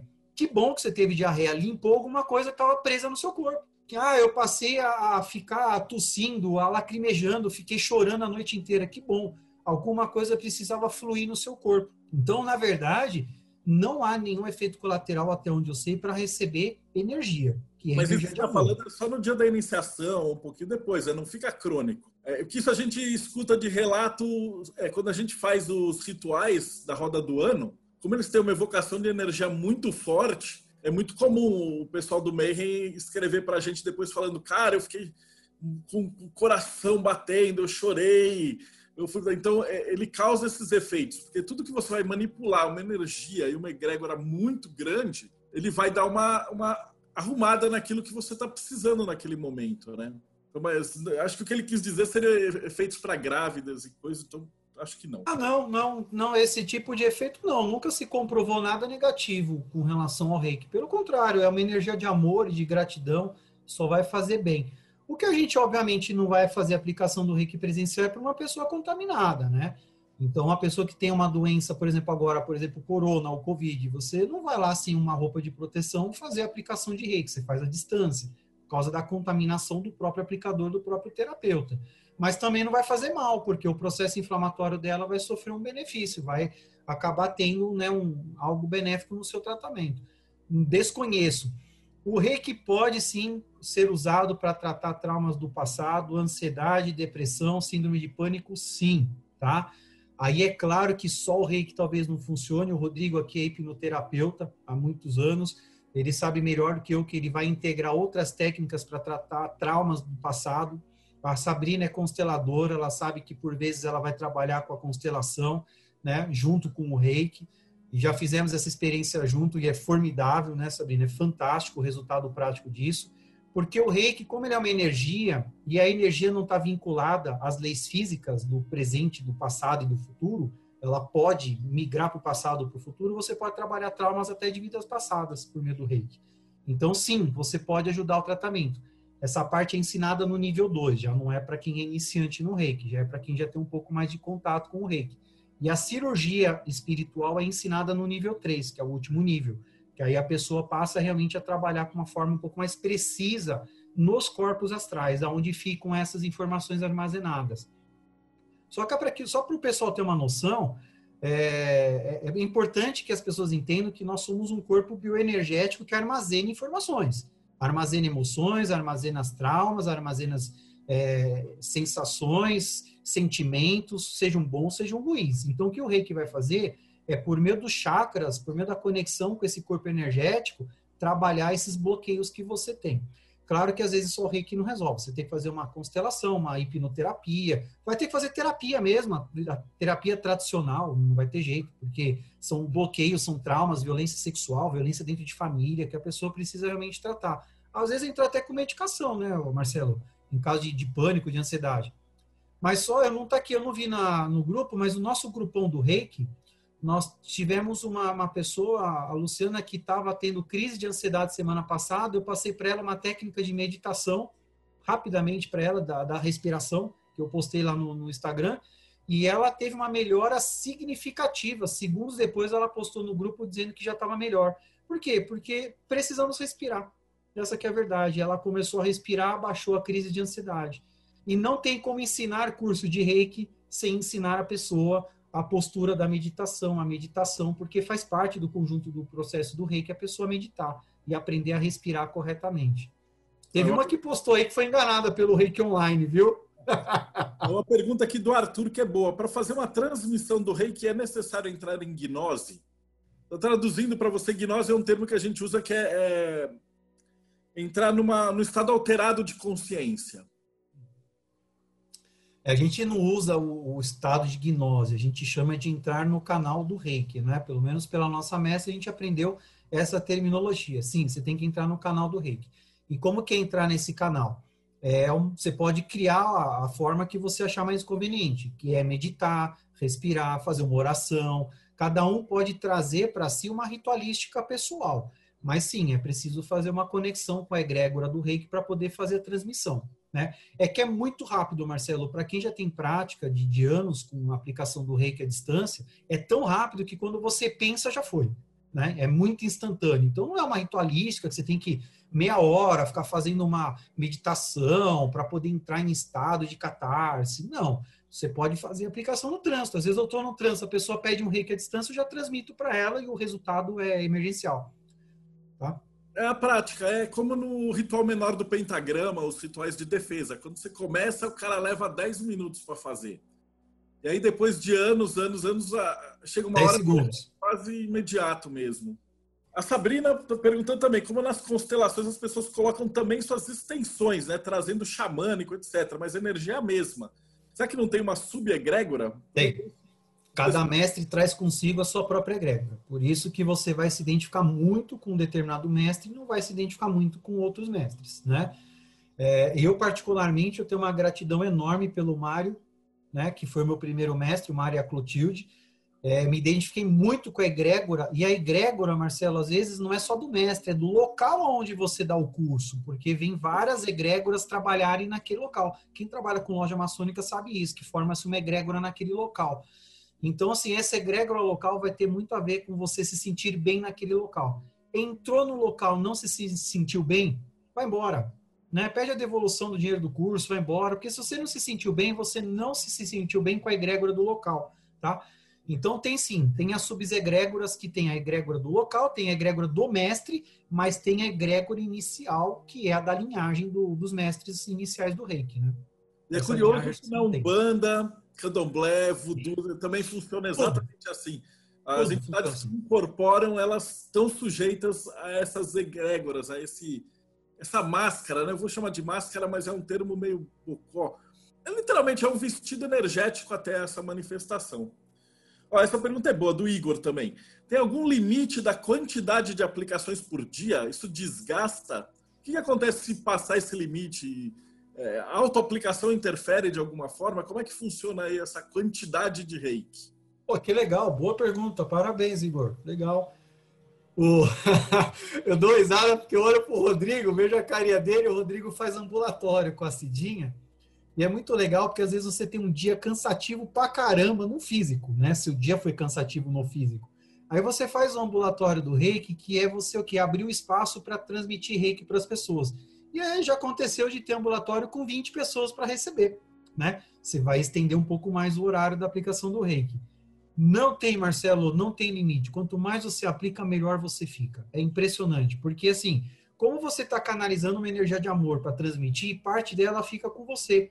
Então, assim, eu não conheço nenhum ambulatório que o terapeuta saia pior do que entrou. Ele sempre sai melhor do que ele entrou. Então, assim, quanto mais você aplicar, melhor você vai ficar, porque você está se curando também. Essa que é a verdade. Agora, tem limite? O limite é físico. Infelizmente, é o planeta Terra e o calendário gregoriano. Porque, por exemplo, se você junta no ambulatório quatro pessoas na maca te aplicando reiki, em 10 minutos, 15 minutos, você consegue fazer uma aplicação completa. Mas quem trabalha com atendimento, às vezes vai trabalhar com uma hora, uma hora e meia. Aí você tem um limite físico mesmo de atendimento, porque seu, seu dia tem 24 horas, como de qualquer pessoa. Mas para a energia do reiki não tem esse limite. Não conheço. E é interessante isso porque ele não desgasta o terapeuta. O terapeuta vai cansar de ficar em pé, de ficar impondo as mãos. Tudo bem, esse é um cansaço físico, mas assim, a, a sensação energética que você tem pós-ambulatório aplicação do reiki é tão gostosa, tão gratificante, que você, assim, você senta cansado, mas feliz. É um cansaço gostoso, né? Aqui outra pergunta do João Vitor. No caso de reiki à distância, você tem que ter algum contato físico prévio com a pessoa ou apenas o contato à distância é suficiente? O que, que você precisa para fazer essa ligação? A gente, no caderno de cura diário, usa só o nome. Às vezes tem pessoas que nós não conhecemos, nunca vimos na vida. A pessoa passa um nome para a gente e por meio do nome você sabe que esse nome gera um registro no universo do nascimento dessa pessoa. O ideal né, é que a gente recebesse o nome e a data de nascimento dessa pessoa, porque pela astrologia eu já consigo me conectar até a, a, a origem né, espiritual daquela pessoa. Mas basta o nome. Claro que se você der uma foto, melhora, né? Ou se eu conhecer a pessoa, melhor. Mas às vezes não precisa e é indiferente isso, viu, Marcelo? Às vezes com é, o nome. É exatamente para os outros rituais também. Só está confirmando que é, os métodos são o mesmo, só muda ali a, a, nome. o nome, a técnica e tal, mas a energia e, o, e a maneira é a mesma. A Elisa está perguntando que possibilidades que você tem de associar o reiki à meditação. Eu vi que esse bate-papo ia ser de reiki e meditação, mas eu vou fazer o seguinte: a gente vai marcar um outro dia para falar só de meditação. é, tem muitas perguntas legais e o tema está muito bom. Então a gente vai, vai tipo, focar no reiki aqui e depois eu te chamo de novo a gente faz um outro só de meditação. Mas ó, os sininhos estão aqui, hein, Sabino? A gente pode fazer no finalzinho. Vamos ver como é que É, vamos lá. É, o que, que eu posso falar aí sobre a meditação, né? É, a meditação é um olhar para dentro de si, né? É um conhecer-se por meio da meditação, olhar para dentro de si mesmo. O Reiki 1, o estágio 1 do Reiki, o nível 1 do Reiki chama-se autocura, que é autocurar-se. Eu não consigo dissociar o Reiki da meditação, porque um complementa o outro. Então, quando eu começo os cursos, meus alunos sabem disso, a gente geralmente faz uma pré-meditação, uma meditação inicial do curso, no curso, para que as pessoas entrem num alinhamento energético. Durante o curso, a gente faz uma meditação um pouco mais intensa para que aquelas pessoas entrem num estado mental mais calmo. De preferência, essa meditação é pré-iniciática. A gente faz uma iniciação antes da iniciação. Por quê? Porque às vezes a pessoa está preocupada com o boleto, com o filho, com a escola, com o trabalho, com o TCC, com a faculdade. E para ela receber aquela iniciação de uma forma mais intensa, a melhor forma é por meio da meditação, Marcelo, que você iguala energeticamente aquelas pessoas na egrégora do curso e aí ela vem para para a iniciação com uma forma muito mais plena. Essa que é a grande verdade. E aí no Reiki eu trabalho com a meditação guiada, né? não a de mindful. Eu prefiro trabalhar com a meditação guiada, guiando a pessoa para que ela estabeleça. Aliás, graças à, à instrutora Sabrina do Meditation for You, meus últimos cursos de Reiki têm utilizado a meditação do lugar sagrado. Então, eu ensino as pessoas a criarem o seu lugar sagrado dentro da sua mente e elas vão para o seu lugar sagrado. Está aqui o Samperis, que aprendeu a fazer a meditação do lugar sagrado, o Steiner, a Dani, a Aline, todos eles. Então, colocou no podcast tem a meditação do lugar sagrado. Tem. A gente recebeu muita, muito e-mail, muita mensagem do pessoal fazendo. É um jeito até que o pessoal tinha dificuldade de fazer o templo astral pelo hermetismo e aí do jeito da meditação foi mais fácil. Né? É, gratidão ao podcast porque realmente muitos contatos vieram. E aí a pessoa que me levou esse caminho está aí acompanhando a gente, viu, Sabrina? Gratidão, tá? Enorme. Aqui, a pergunta do Gabriel Camilo. Fala assim: lugar sagrado é igual ao templo astral? É um, é um tipo de templo astral. É o que a gente falou. Assim, ao longo desses bate-papos, o que vocês vão perceber é que eu vou chamar um monte de especialista e eles vão falar a mesma coisa.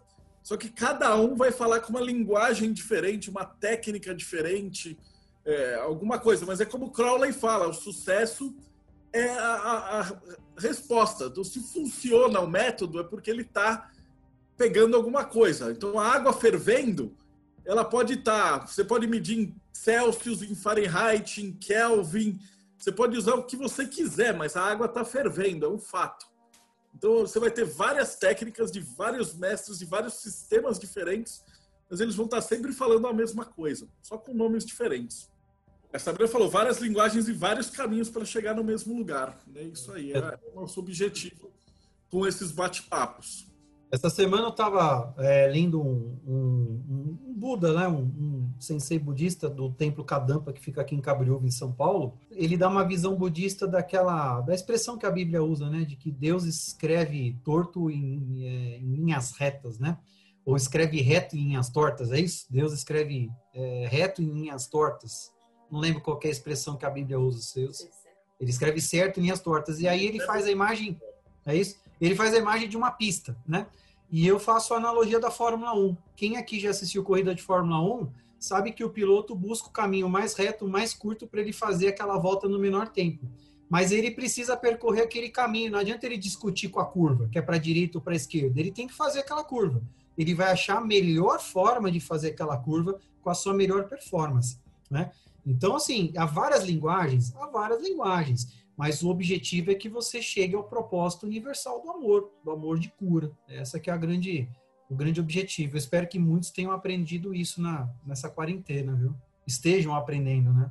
Aqui tem uma pergunta bacana. Como é que funciona o reiki para curar plantas e animais? Opa, que legal. Da mesma forma que serve para os humanos, tá?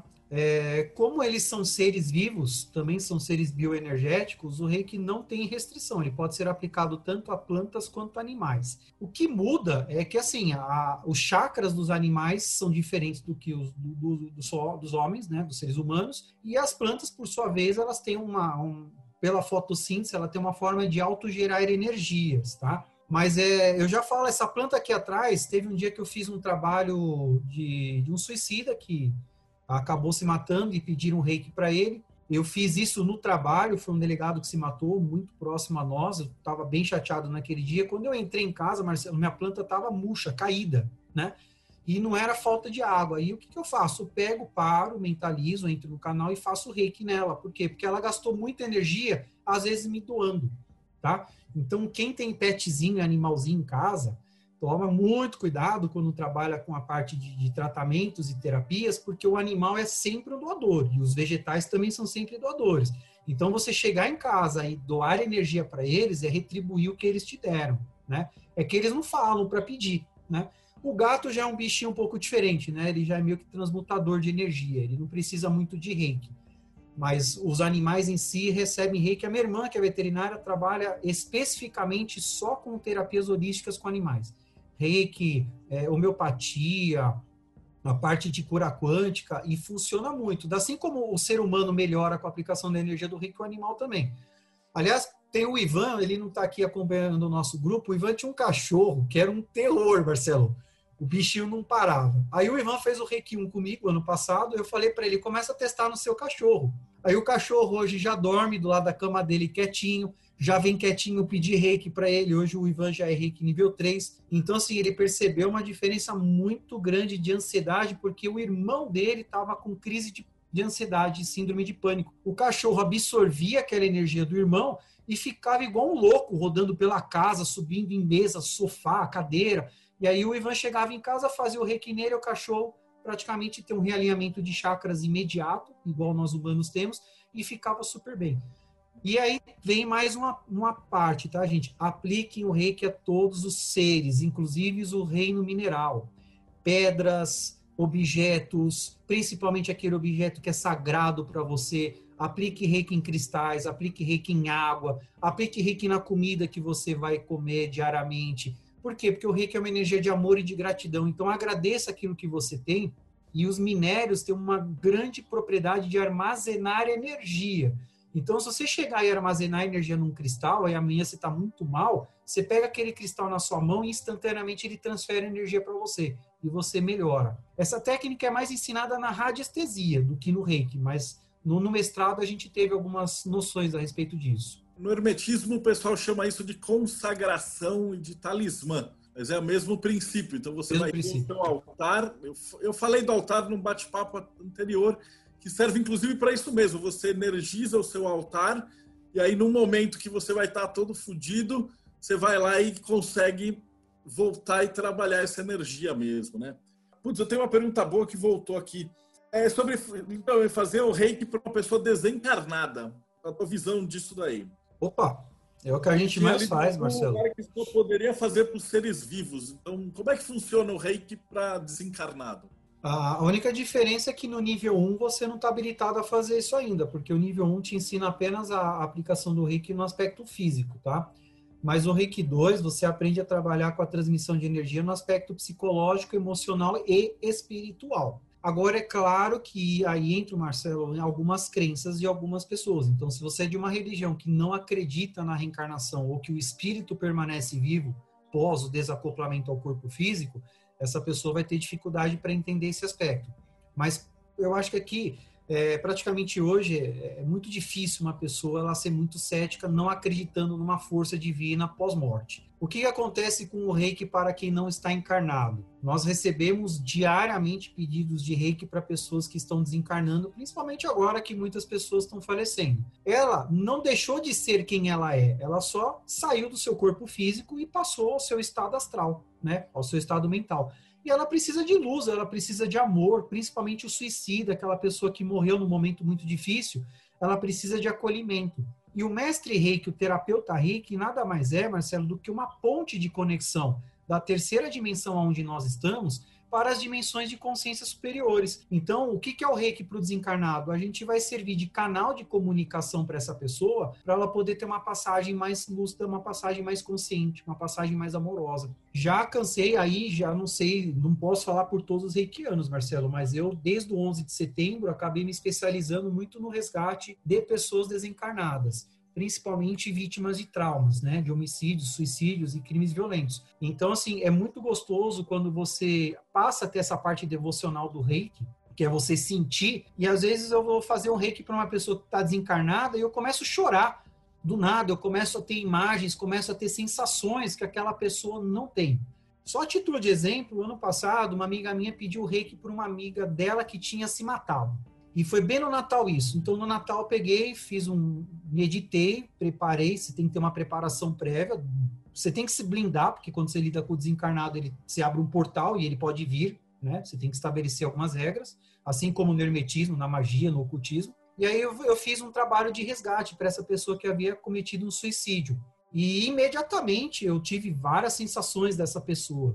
E no dia seguinte, quando eu conversei com a pessoa que pediu o reiki para ela, essa pessoa disse que, coincidentemente, no dia que eu fiz o reiki, sem falar com ela, ela vestiu uma camiseta que ela tinha ganho de presente dessa pessoa que se matou. Foi lavar essa camisa, essa blusa, essa blusa enroscou na máquina de lavar e rasgou. E coisas você vai falar assim: ah, foi um mero acidente, foi um mero acontecimento. Mas aí ela falou que ela pegou aquela camiseta, ela teve uma sensação e na hora ela me escreveu. Eu falei: nossa, você não sabe o que aconteceu. E eu, ao mesmo tempo, estava escrevendo para ela. Eu falei: nossa, você não sabe como foi a meditação da sua amiga.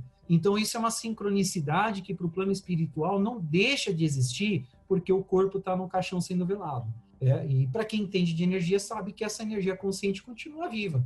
E é o trabalho mais gostoso, Marcelo, de poder ajudar o irmão que faleceu e está, às vezes, precisando de um acolhimento. É, e... O cristianismo faz isso, Marcelo? A missa de sétimo dia, a missa de trigésimo dia de um mês, ela é feita para que haja uma canalização de energia a favor daquele desencarnado. E o reiki vai fazer a mesma coisa. É, e por isso que é importante os passos, né? Então, no primeiro nível do reiki, você vai aprender a, a se curar. Porque assim. imagina o mané que vai querer fazer os quatro níveis no mesmo dia e vai se meter a querer ajudar o suicida, o cara vai junto no poço. É, ele vai absorver sentimentos e sensações negativas e não vai saber lidar com isso depois. Por isso que, assim, é, cursos que oferecem Reiki 1, 2 e 3 no mesmo dia, eu, eu para mim, eu considero que o aprendizado não vai ser eficaz. Ninguém aprendeu a dirigir carro na autoescola num dia e no final do dia foi pilotar um Fórmula 1 em Mônaco, né? É, é um aprendizado.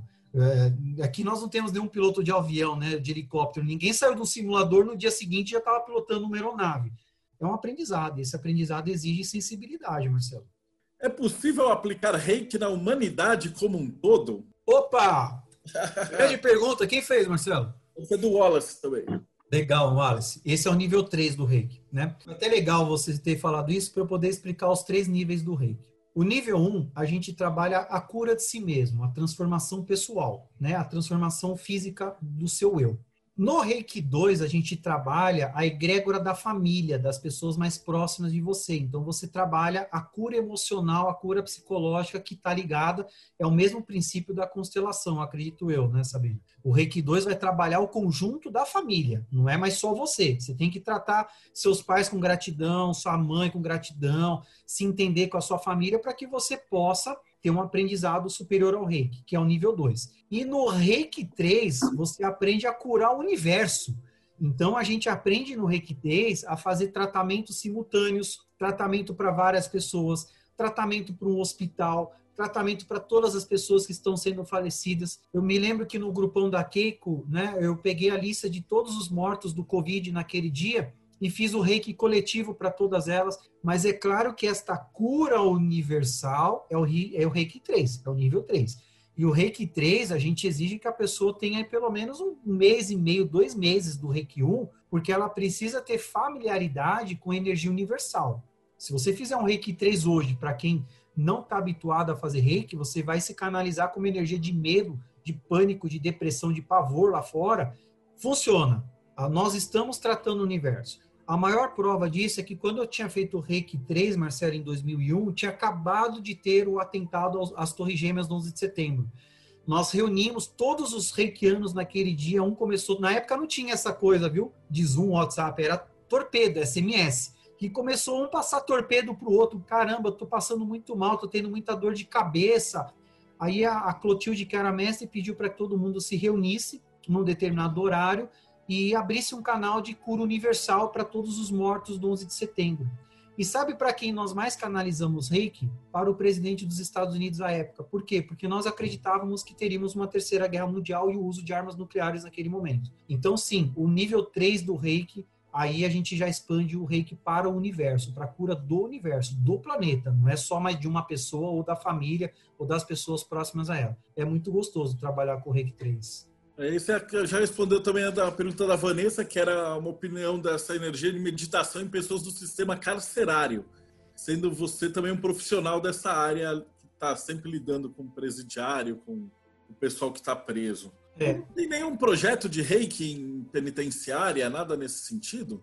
De reiki eu desconheço. O que eu sei que existe, já tem um grupo trabalhando com meditação em, no sistema prisional. É claro que é o seguinte, você tem que entender aí um pouco da psicopatologia, né, forense, porque alguns criminosos são psicopatológicos. Não adianta você trabalhar, né, apenas no aspecto energético, tá? Então, alguns tipos de, de presidiários você não vai conseguir acessar a egrégora dele. Ele está com, com, completamente conectado à árvore da morte, Marcelo. Esquece, ele vai trabalhar na, na Clipoff lá. Agora, ah, com relação a algumas cadeias, em especial aquele cara que está no semiaberto, que está progredindo, que está evoluindo, sim, já temos trabalhos, sim, de meditação em algumas cadeias. Tem um, um dois é, europeus que vieram para São Paulo, montaram uma ONG e têm trabalhado com meditação. Não, não lembro o nome deles, mas tem surtido muito efeito. Tem surtido efeito na ressocialização do preso, né? Eu acho que o maior problema do preso, Marcelo, dependendo do crime que ele pratica, é o auto-perdão. É ele se perdoar pelo que ele fez o cara que está ligado à árvore da vida, né, que sabe que cometeu um erro e que ele tem uma chance de se recuperar. Para essa pessoa, eu acredito que a meditação e o reiki vai fazer muito bem. O que a gente faz, né, o Rodrigo é testemunha, às vezes é mandar reiki à distância para as cadeias, para um preso que precisa, mas ingressar na cadeia para aplicação do reiki presencial, eu desconheço algum projeto assim, que seja de grande vulto, tá? Pelo menos aqui em São Paulo. O Rodrigo Castelo mencionou, o Dr. Lee está aplicando o Ho'oponopono. Ou no Ponopono. Quer falar um pouco, Rô, desse projeto? Pode falar, Rodrigo. Oi, gente, bem-vindos. Obrigado, muita informação aí. Então, é o seguinte, eu não sei quem fez a pergunta do sistema prisional, né? Nós estamos... A Vanessa. A Vanessa, ô oh, Vanessa, legal. Nós estamos com um projeto, tem uma grande amiga que ela é muito influente no sistema prisional e a gente vai começar aplicar, verificar a possibilidade que ela é muito influente, ela pode conversar com a diretoria, secretaria de administração penitenciária e até mesmo determinar, né? E a gente vai começar a aplicar reiki na penitenciária feminina de São Paulo, né? Estamos com esse projeto. Dr. Lee, que eu citei, eu não sei se eu escrevi certo aqui, porque eu estou no celular. É o seguinte, ele é falecido, né? Foi o criador do Ho'oponopono, é considerado, eu não sei se todos conhecem o Ho'oponopono, já ouviram falar, né? O Ho'oponopono, ele foi considerado, é na verdade considerado o diamante do Havaí. O que que acontece? O Dr. Lee, ele pegou a ficha médica dos prisioneiros tinha prisioneiro de altíssima periculosidade, que eles ficavam isolados na cela 24 horas, não podiam ter contato com outros prisioneiros. Outros ficavam numa cela, compartilhando cela. Outros saíam para o pátio e outros saíam do pátio e ia para a rua, né? Muito bem. Aí o que acontece? Esses prisioneiros eram tidos como irrecuperáveis para psiquiatria, etc., naquela época. E ele não se conformou. Ele pegou a ficha médica desses prisioneiros, todos com psicopatia, altíssima periculosidade, e fez Ho'oponopono, sinto muito, me perdoe, eu te amo e sou grato. Mas é, é muito, com muita profundidade. E o que acontece? Essa energia vai para a mente inconsciente que o reiki ele trabalha físico, mental, emocional e espiritual. Ele não aplicou reiki, mas ele aplicou a programação, a reprogramação mental. Então, o que acontece? Esse experimento foi tão interessante que os prisioneiros que saíam, estavam no pátio e saíam uma vez por semana para a rua, eles tiveram a liberdade, conseguiram a liberdade. Os prisioneiros que não saíam de suas celas para ir para o pátio, eles começaram a ir ao pátio. E os prisioneiros que totalmente isolados 24 horas, eles conseguiram um avanço para se comunicar com outros prisioneiros. E ele curou. Ele curou muitos prisioneiros, por isso que é considerado o diamante do Havaí. Até hoje é muito lindo a gente estudar o Ho'oponopono. Claro que a gente pega na internet, fala Ho'oponopono, a pessoa, ah, sinto muito, me perdoe, eu te amo e sou grato. Tá, mas tem algo muito importante por trás assim como o símbolo. Um não reikiano, por exemplo, falar ah, o símbolo chocorei, né? Chocorei. Tudo bem, você vai saber desenhar o símbolo, mas não vai fazer sentido, porque a pessoa não teve contato com o reiki e não foi iniciado. Aquilo é apenas um desenho. Agora, a partir do momento que você estuda o símbolo, aí passa a fazer sentido sua intenção. E o Dr. Lee fez exatamente isso. É muito bonito e ele trabalhou com o sistema prisional mesmo. E a gente está com esse projetinho aí. Se Deus quiser, vai dar certo para a gente trabalhar com esses nossos irmãos, né? Porque, na verdade, eu, eu tenho uma verdadeira paixão pelo sistema prisional. o Bina sabe, eu sou extremamente humanista, meu Deus. Por quê? Eu acho que tá aí o problema, entendeu? Amar as pessoas que fazem bem é muito fácil, né? É justamente esse que a gente tem que pegar para para despertar de alguma forma, né? Não sei, trocar experiência, enfim, sei lá. É isso aí. Obrigado, obrigado. Valeu, Vanessa. Valeu. Ó, a Clarissa só mencionou que tem o livro Limite Zero, que fala do trabalho desse doutor. Bina, a gente tem aí uns 15 minutos. Quer fazer aquela meditação que você queria? Tem, tem. Mas deixa o Arthur tá falando assim, alguma dica para quem tem dificuldade em meditar. Eu postei no meu perfil lá do Instagram ontem a meditação do peixinho, não sei se vocês viram, né? Que é muito meiguinha. Para quem tem dificuldade de meditar, nunca meditou na vida e tem, às vezes, a, a crença, o bloqueio, ah, eu não consigo parar minha mente. Começa pelas meditações mais simples, da, da respiração, tem a respiração do peixinho, tem a do, do símbolozinho lá que você inspira e expira, inspira e expira, né? Então, existem métodos muito simples, né? E aí eu faço a propaganda, gente. O Meditation for You é online, vocês podem estar fazendo o curso de meditação online. É claro que assim, o curso online depois, sem fazer o presencial, não tem graça, né, Sabina? Tem que fazer o presencial depois para o pessoal se conhecer, fazer a meditação física. Eu vejo que muita gente tem dificuldade na meditação, Marcelo, porque muitas pessoas não têm um guia para meditar, né? Mesmo usando aplicativos de celular disponíveis, meditar sozinho é muito mais difícil do que você meditar em um conjunto. porque a energia do conjunto vai sincronizar, vai fazer uma sincronia, vai criar uma conexão energética e um acaba ajudando o outro energeticamente. Né? Agora, realmente, conectar-se sozinho consigo mesmo e você conseguir entrar numa frequência meditativa é muito difícil. Eu gostaria de saber como é que vocês estão se sentindo agora, porque enquanto o Rodrigo falava, eu transmiti reiki à distância para cada um de vocês que estavam aí recebendo. Então eu gostaria de saber se vocês, agora nesses últimos minutos, tiveram uma sensação de bem-estar maior, de relaxamento, de paz, né? Fizeram uma respiração profunda, como é que vocês estão se sentindo? Porque eu fiquei só quietinho aqui, mandando o reiki à distância para cada um de vocês, né? E eu não sei se alguém aqui quer compartilhar a sensação que deu. Deu calor do nada, né, Clarice? Eu tô suando aqui, ó, do nada, viu? E tá frio pra caramba lá fora, viu? É isso aí, Marcelo, você que manda. Bom, a gente tem 10 minutinhos, que, que você que controla. É, aqui meio que não tem um horário para finalizar o tal, é um bate-papo bem, bem livre. A gente deixa mais por. Também, se der, a gente vai ficar a noite inteira contando caos, né? Uma hora tem que. Sei lá, o pessoal tá lá, fiquei mais tranquilo, deu paz, calor. É, isso aí. Agora tá ficando mais tranquilo. Mesmo. Esse é o resultado imediato aí que o, que o reiki gera, né? A distância, né? Para as pessoas. introspecção. Quer finalizar com a meditação do peixinho? Opa, é que não dá para mostrar o peixinho, mas eu posso pôr uma ah, frequência ah, para meditar e posso guiar a minha respiração, né? E para quem Beleza. não me segue no Instagram, só procura lá professor Ricardo Bina, tá lá no destaque e aí faz a respiração do, do peixinho. Mas posso guiar uma meditação aí rapidinho para o pessoal, sem problema nenhum. Vamos lá? Então, primeiramente, todos sentados confortavelmente. É muito importante a, a postura na meditação para que você possa utilizar a respiração de forma mais completa, tá, gente?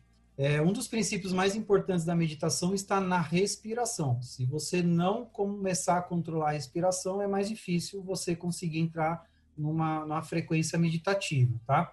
Eu vou tocar uma frequência aí ao fundo, que é um sino tibetano, então vocês vão sentir aí pelo menos o som, né? Como não é físico, não vão sentir a vibração do som, mas o som em si geral. E aí eu vou guiar rapidamente a meditação. Pediria para que vocês nesses próximos instantes fechassem seus olhos, fizessem uma inspiração profunda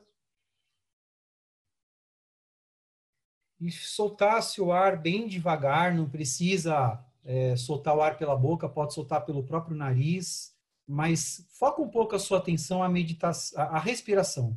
Né? Puxa o ar pelo nariz de forma profunda. Se você estiver tenso, ansioso, você vai sentir uma pressão no tórax para puxar esse ar. Faz força.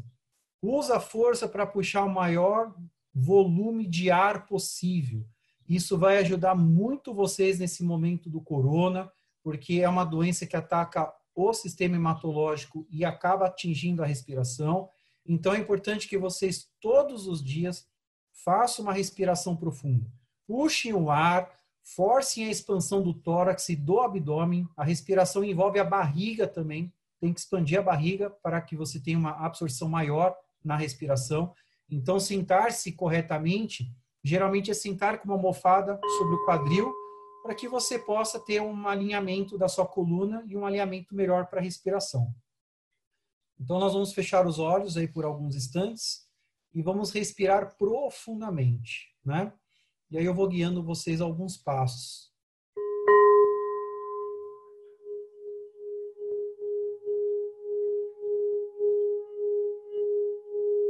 Eu gostaria que todos vocês agora mentalizassem um céu. E nesse céu, vocês colocassem as preocupações que vocês estão tendo neste exato momento como nuvens. Para cada preocupação, uma nuvem. Para cada ansiedade, um conjunto de nuvens. E agora olhe para o seu céu e veja o quão nublado ele está. E agora, com a respiração, Cada vez que você inspirar, você vai dissolver uma nuvem. Você vai canalizar a energia do sol. E para cada respiração você vai dissolver uma nuvem que está nesse céu. até que você tenha um céu limpo e o sol presente no seu campo visual. Que nada obstrua os raios solares deste céu para com o seu coração.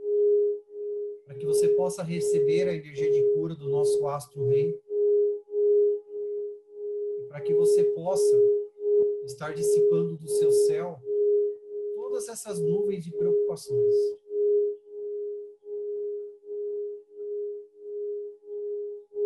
Vamos pegar uma nuvem, vamos chamar ela de corona. Dá o um nome de corona para essa nuvem. Vamos puxar o ar de forma bem profunda. E quando a gente expirar, vamos dissolver essa nuvem. Dissolvê-la para todo mundo.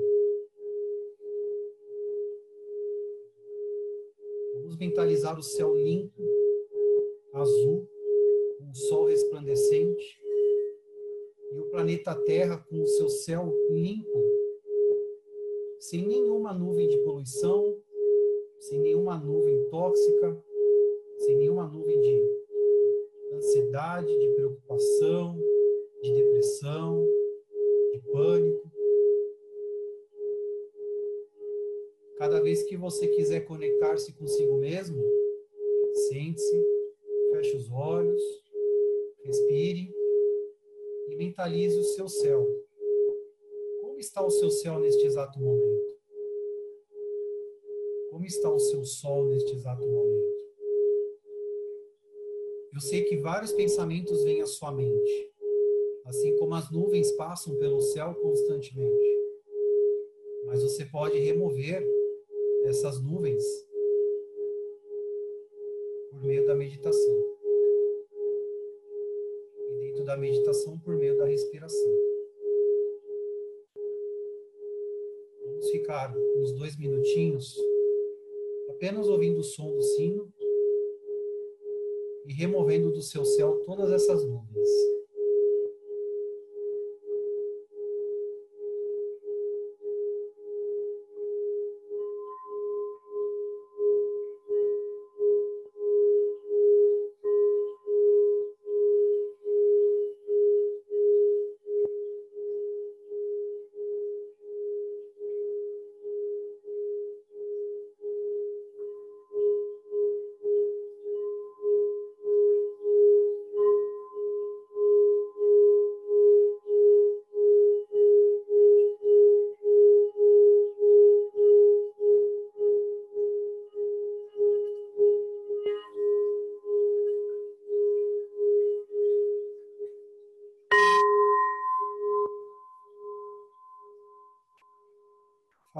Última inspiração suave. E ao abrir os olhos, vá soltando o ar bem devagarzinho, voltando ao seu estado de presença, se sentindo melhor, se sentindo mais leve, se sentindo mais tranquilo. Tô vendo gente aí que até se emocionou.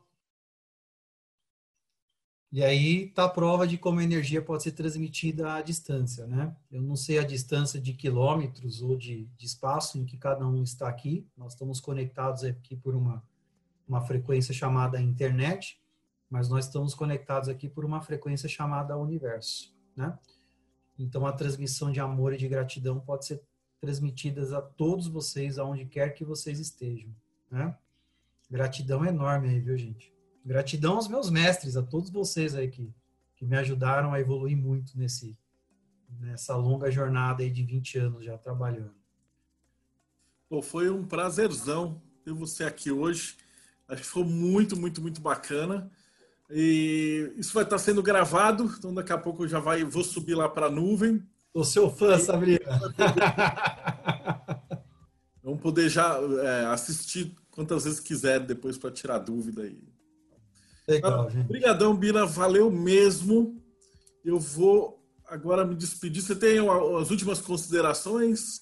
Sim, gente. Todos os dias conectem-se consigo mesmo por meio da, da respiração, por meio da meditação. Quando tiverem oportunidade, procure o curso de meditação do Meditation for You, Quem me procurar no Instagram, automaticamente eu encaminho o link do Instagram, mas é só procurar pelo Meditation for You. É, é muito importante que vocês não se conectem com a frequência da árvore da morte, né, Marcelo?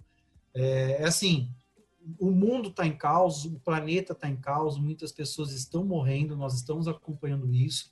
Mas se você entrar nessa frequência, não vai te ajudar. Você não é médico, você não é enfermeiro, você não está na UTI, você não pode fazer nada, nada está ao seu controle neste exato momento, se não manter a sua vibração elevada e a sua mente numa frequência elevada. E só se mantém a frequência elevada por meio da respiração e por meio da meditação. Eu estou à disposição de todos. Quem quiser é só me procurar. E aí é só pedir reiki à distância. Nós estamos, vocês sentiram, acho que todos vocês tiveram aí uma prévia de como é possível sentir energia à distância, mesmo sem conhecê-los. Isso é gratidão à egrégora de cura do reiki que me acompanha e que me ajuda. Tenho certeza que o Rodrigo deu uma força aí, a Cida, a Sabrina, todo mundo aí que está conectado às egrégoras de cura, deu uma força para o nosso trabalho funcionar. E eu estou à disposição, Marcelo, para quando você quiser. O Marcelo é um amigo de 30 anos, né? E que estamos aí há 30 anos trabalhando pelo bem da humanidade. Tá bom, a gente? gente vai marcar depois uma, um outro bate-papo só sobre meditação. Só sobre meditação. Mas foi extremamente interessante, foi muito legal mesmo. Tirou dúvida até que eu tinha, é, de comparação, inclusive, com os outros convidados. Depois fica o convite para vocês escutarem os outros bate-papos. São mais ou menos todos estão nesse nível de profundidade, né? Os convidados são sempre especialistas em cada área e a galera que fica assistindo também faz umas perguntas muito boas. Então, eu acho que esse projeto vai ser algo que vai ficar assim guardado aí na biblioteca da internet, uma coisa muito prazerosa. Então, agradecido, Bina, eu vou fechar aqui e até mais, pessoal.